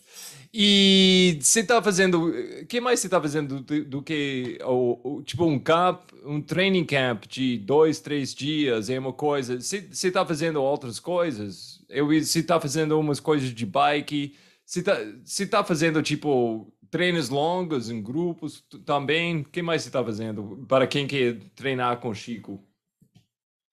Então, a ideia agora os próximos, eu tô aí com tem a Evolution, né? Tem que eu tô no dia 30 de abril vou estar tá fazendo um treinão lá, então para quem quiser participar, a gente vai fazer a descida da, da, da, da Rui Braga, né?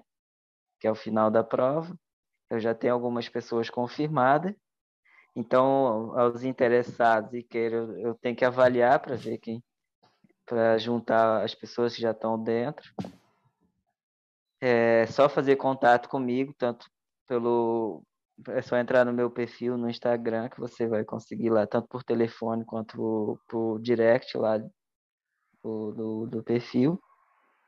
E no dia primeiro, dia 30 de abril, seria esse treino longo, a descida lá da, da Rui Braga, que vai ser um, uns 20 e tantos quilômetros. No dia seguinte, eu vou fazer um, um treino na parte baixa para quem quiser reconhecer o percurso das, da, das provas curtas, né? Tanto passamos, passaremos pelo trecho, alguns trechos da, da prova de 6, da de 12 e de 21, passando pelas cachoeiras lá da região baixa, lá, né, onde vai terminar toda a prova, onde vai estar toda a estrutura da prova. Então, quem tiver interessado em saber mais, é só entrar em contato comigo, que eu passaria todas as informações.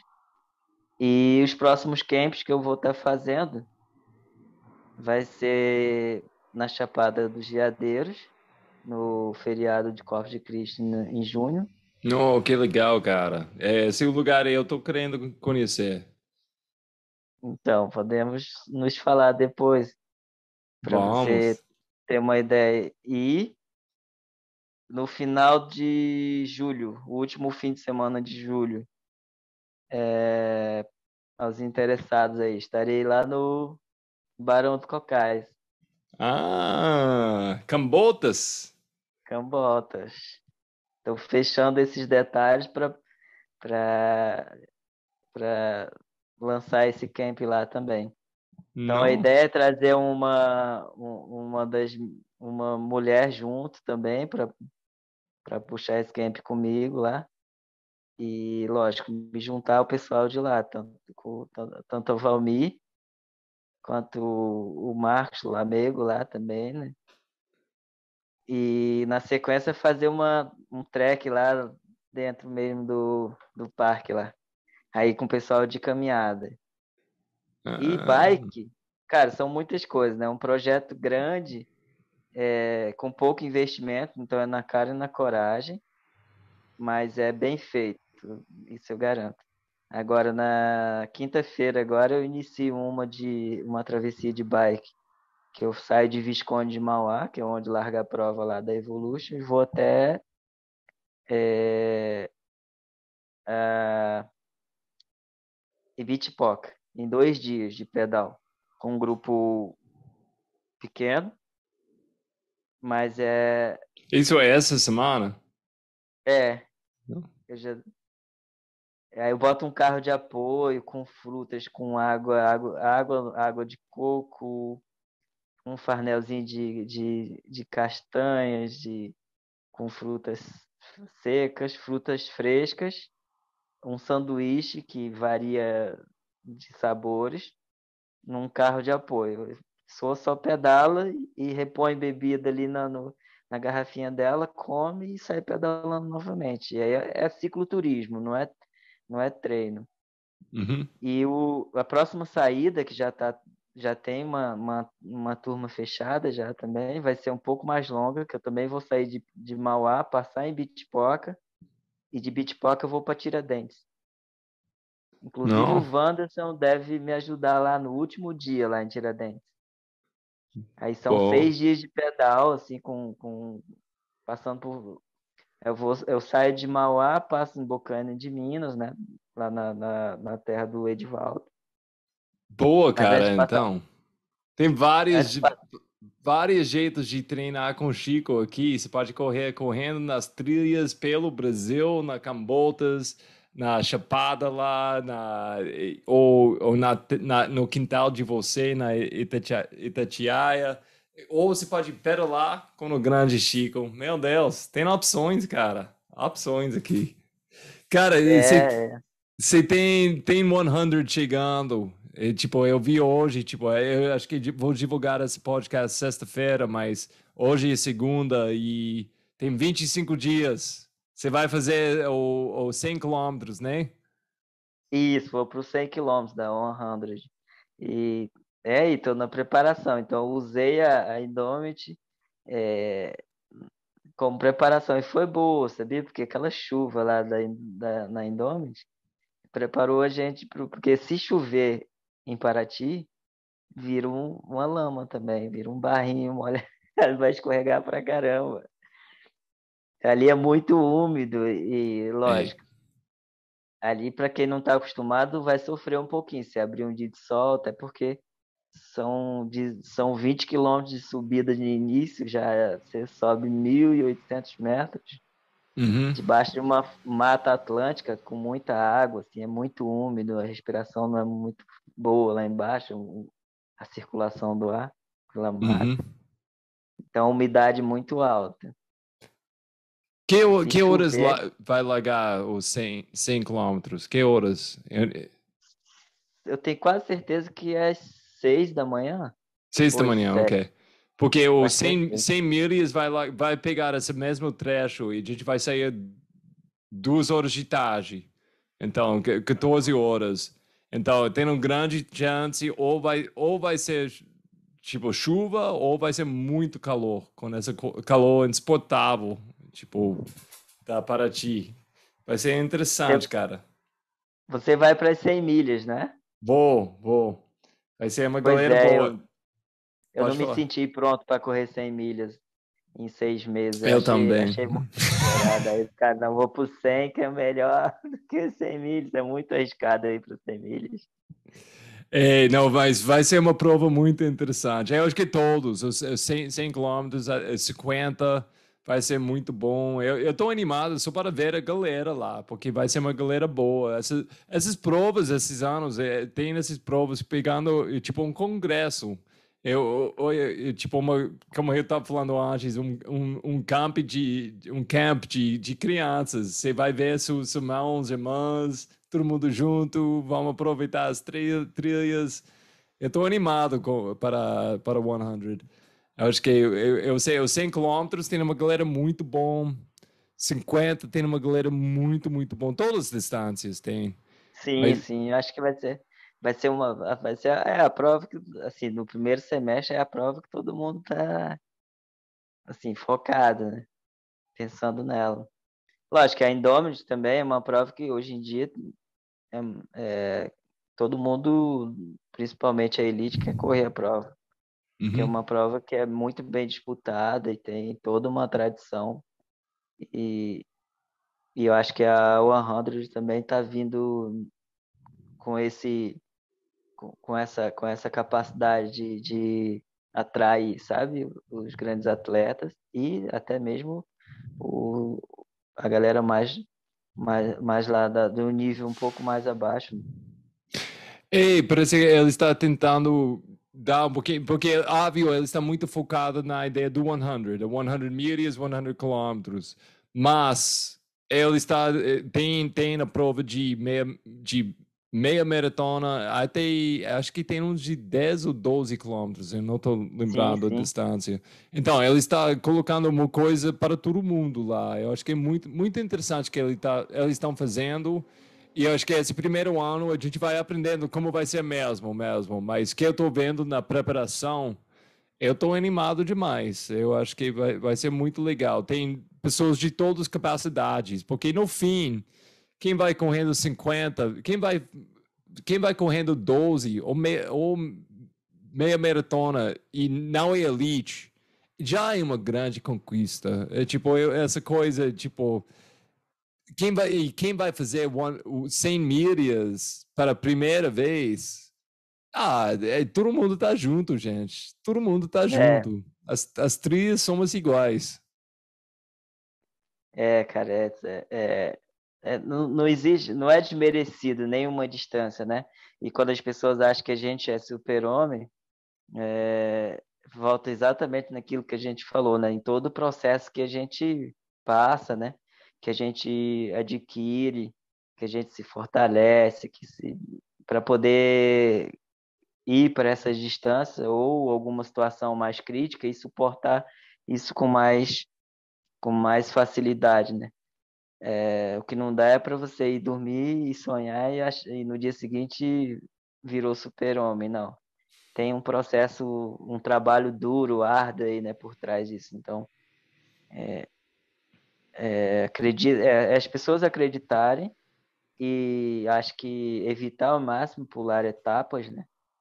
Que é, essa é uma coisa muito louca, que o cara corre 10 hoje, amanhã ele já quer correr 100. Então, isso é, uma, é pular muito, etapas. Então, o ideal é que você curta todas as distâncias, né? Passe pelo 10, pelo 20, pelo 40, pelo 50 e assim vai.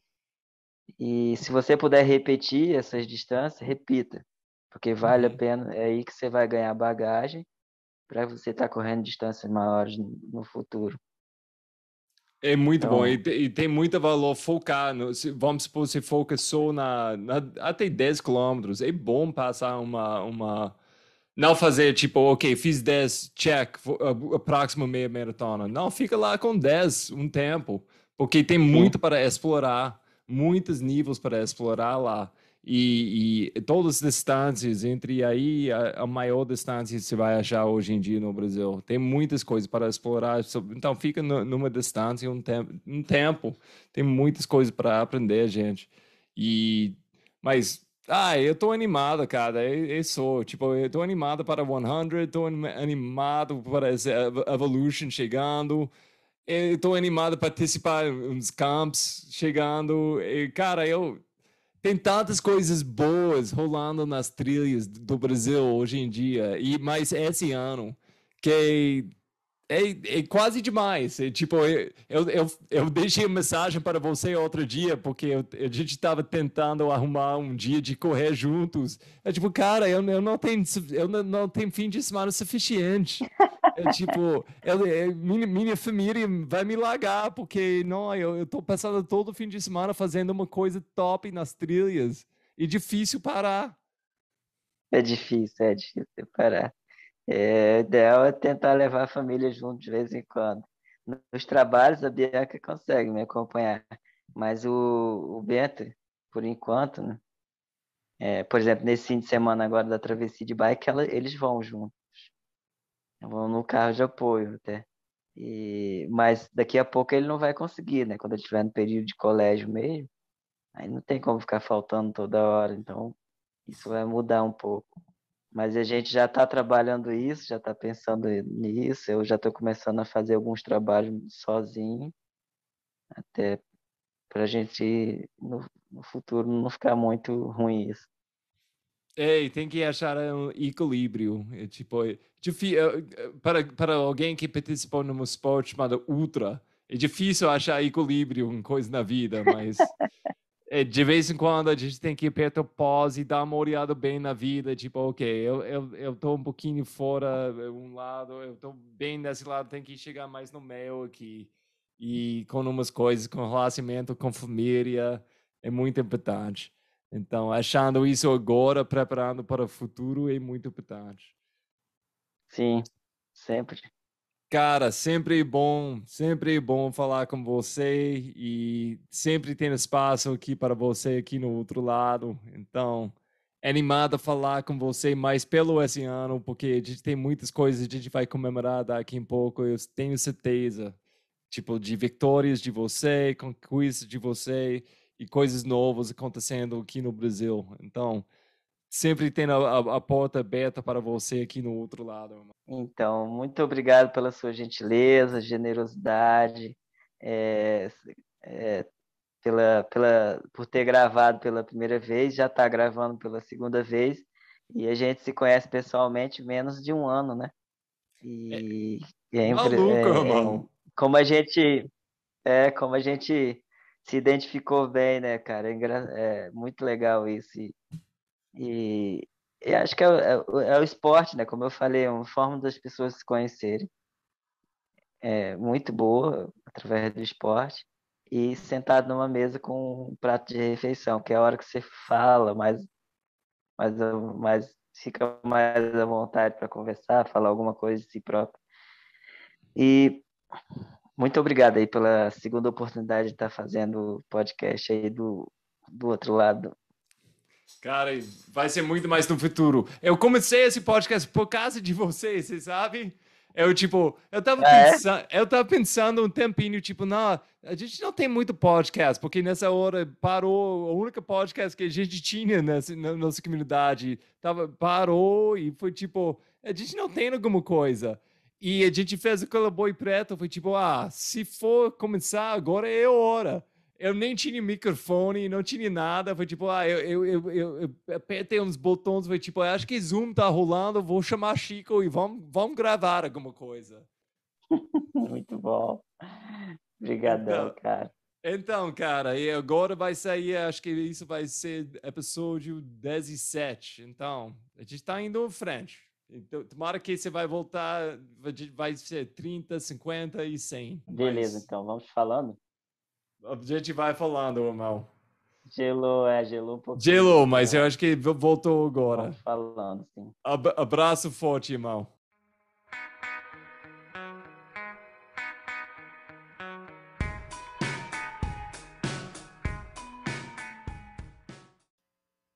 Maravilha, né? Não, foi um prazer falar com, com os dois caras sensacionais, né? O Chico e Edivaldo. Gente, se quiser, vai lá. Você pode achar os dois na Insta. Eu deixei links embaixo. E você pode seguir eles, manda uma mensagem para eles. Se quiser participar num campo, um treinamento com o Chico, vai lá. Ele sempre tem na Insta dele que está rolando com o, o time Chico.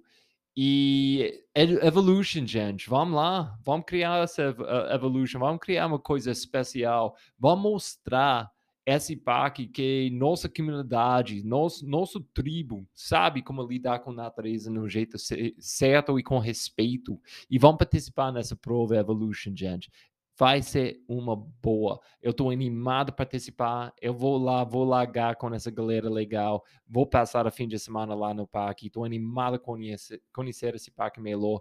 E tomara que isso não vai ser a última vez. A gente vai ter uma prova assim na Itatiaia ou outros parques no Brasil. Vamos abrir essa porta. A porta está aberta, gente. Agora a responsabilidade é conosco, gente. Porque a gente tem que mostrar o melhor lado da gente esse dia, dia 2, dia 3 de junho, e participar e participar com muito amor e mostrar esse parque que a gente pode fazer isso. Gente, foi isso. De novo, vai lá, vai seguindo Edivaldo, vai seguindo Chico, manda mensagem para eles e vamos em frente. Abraço forte.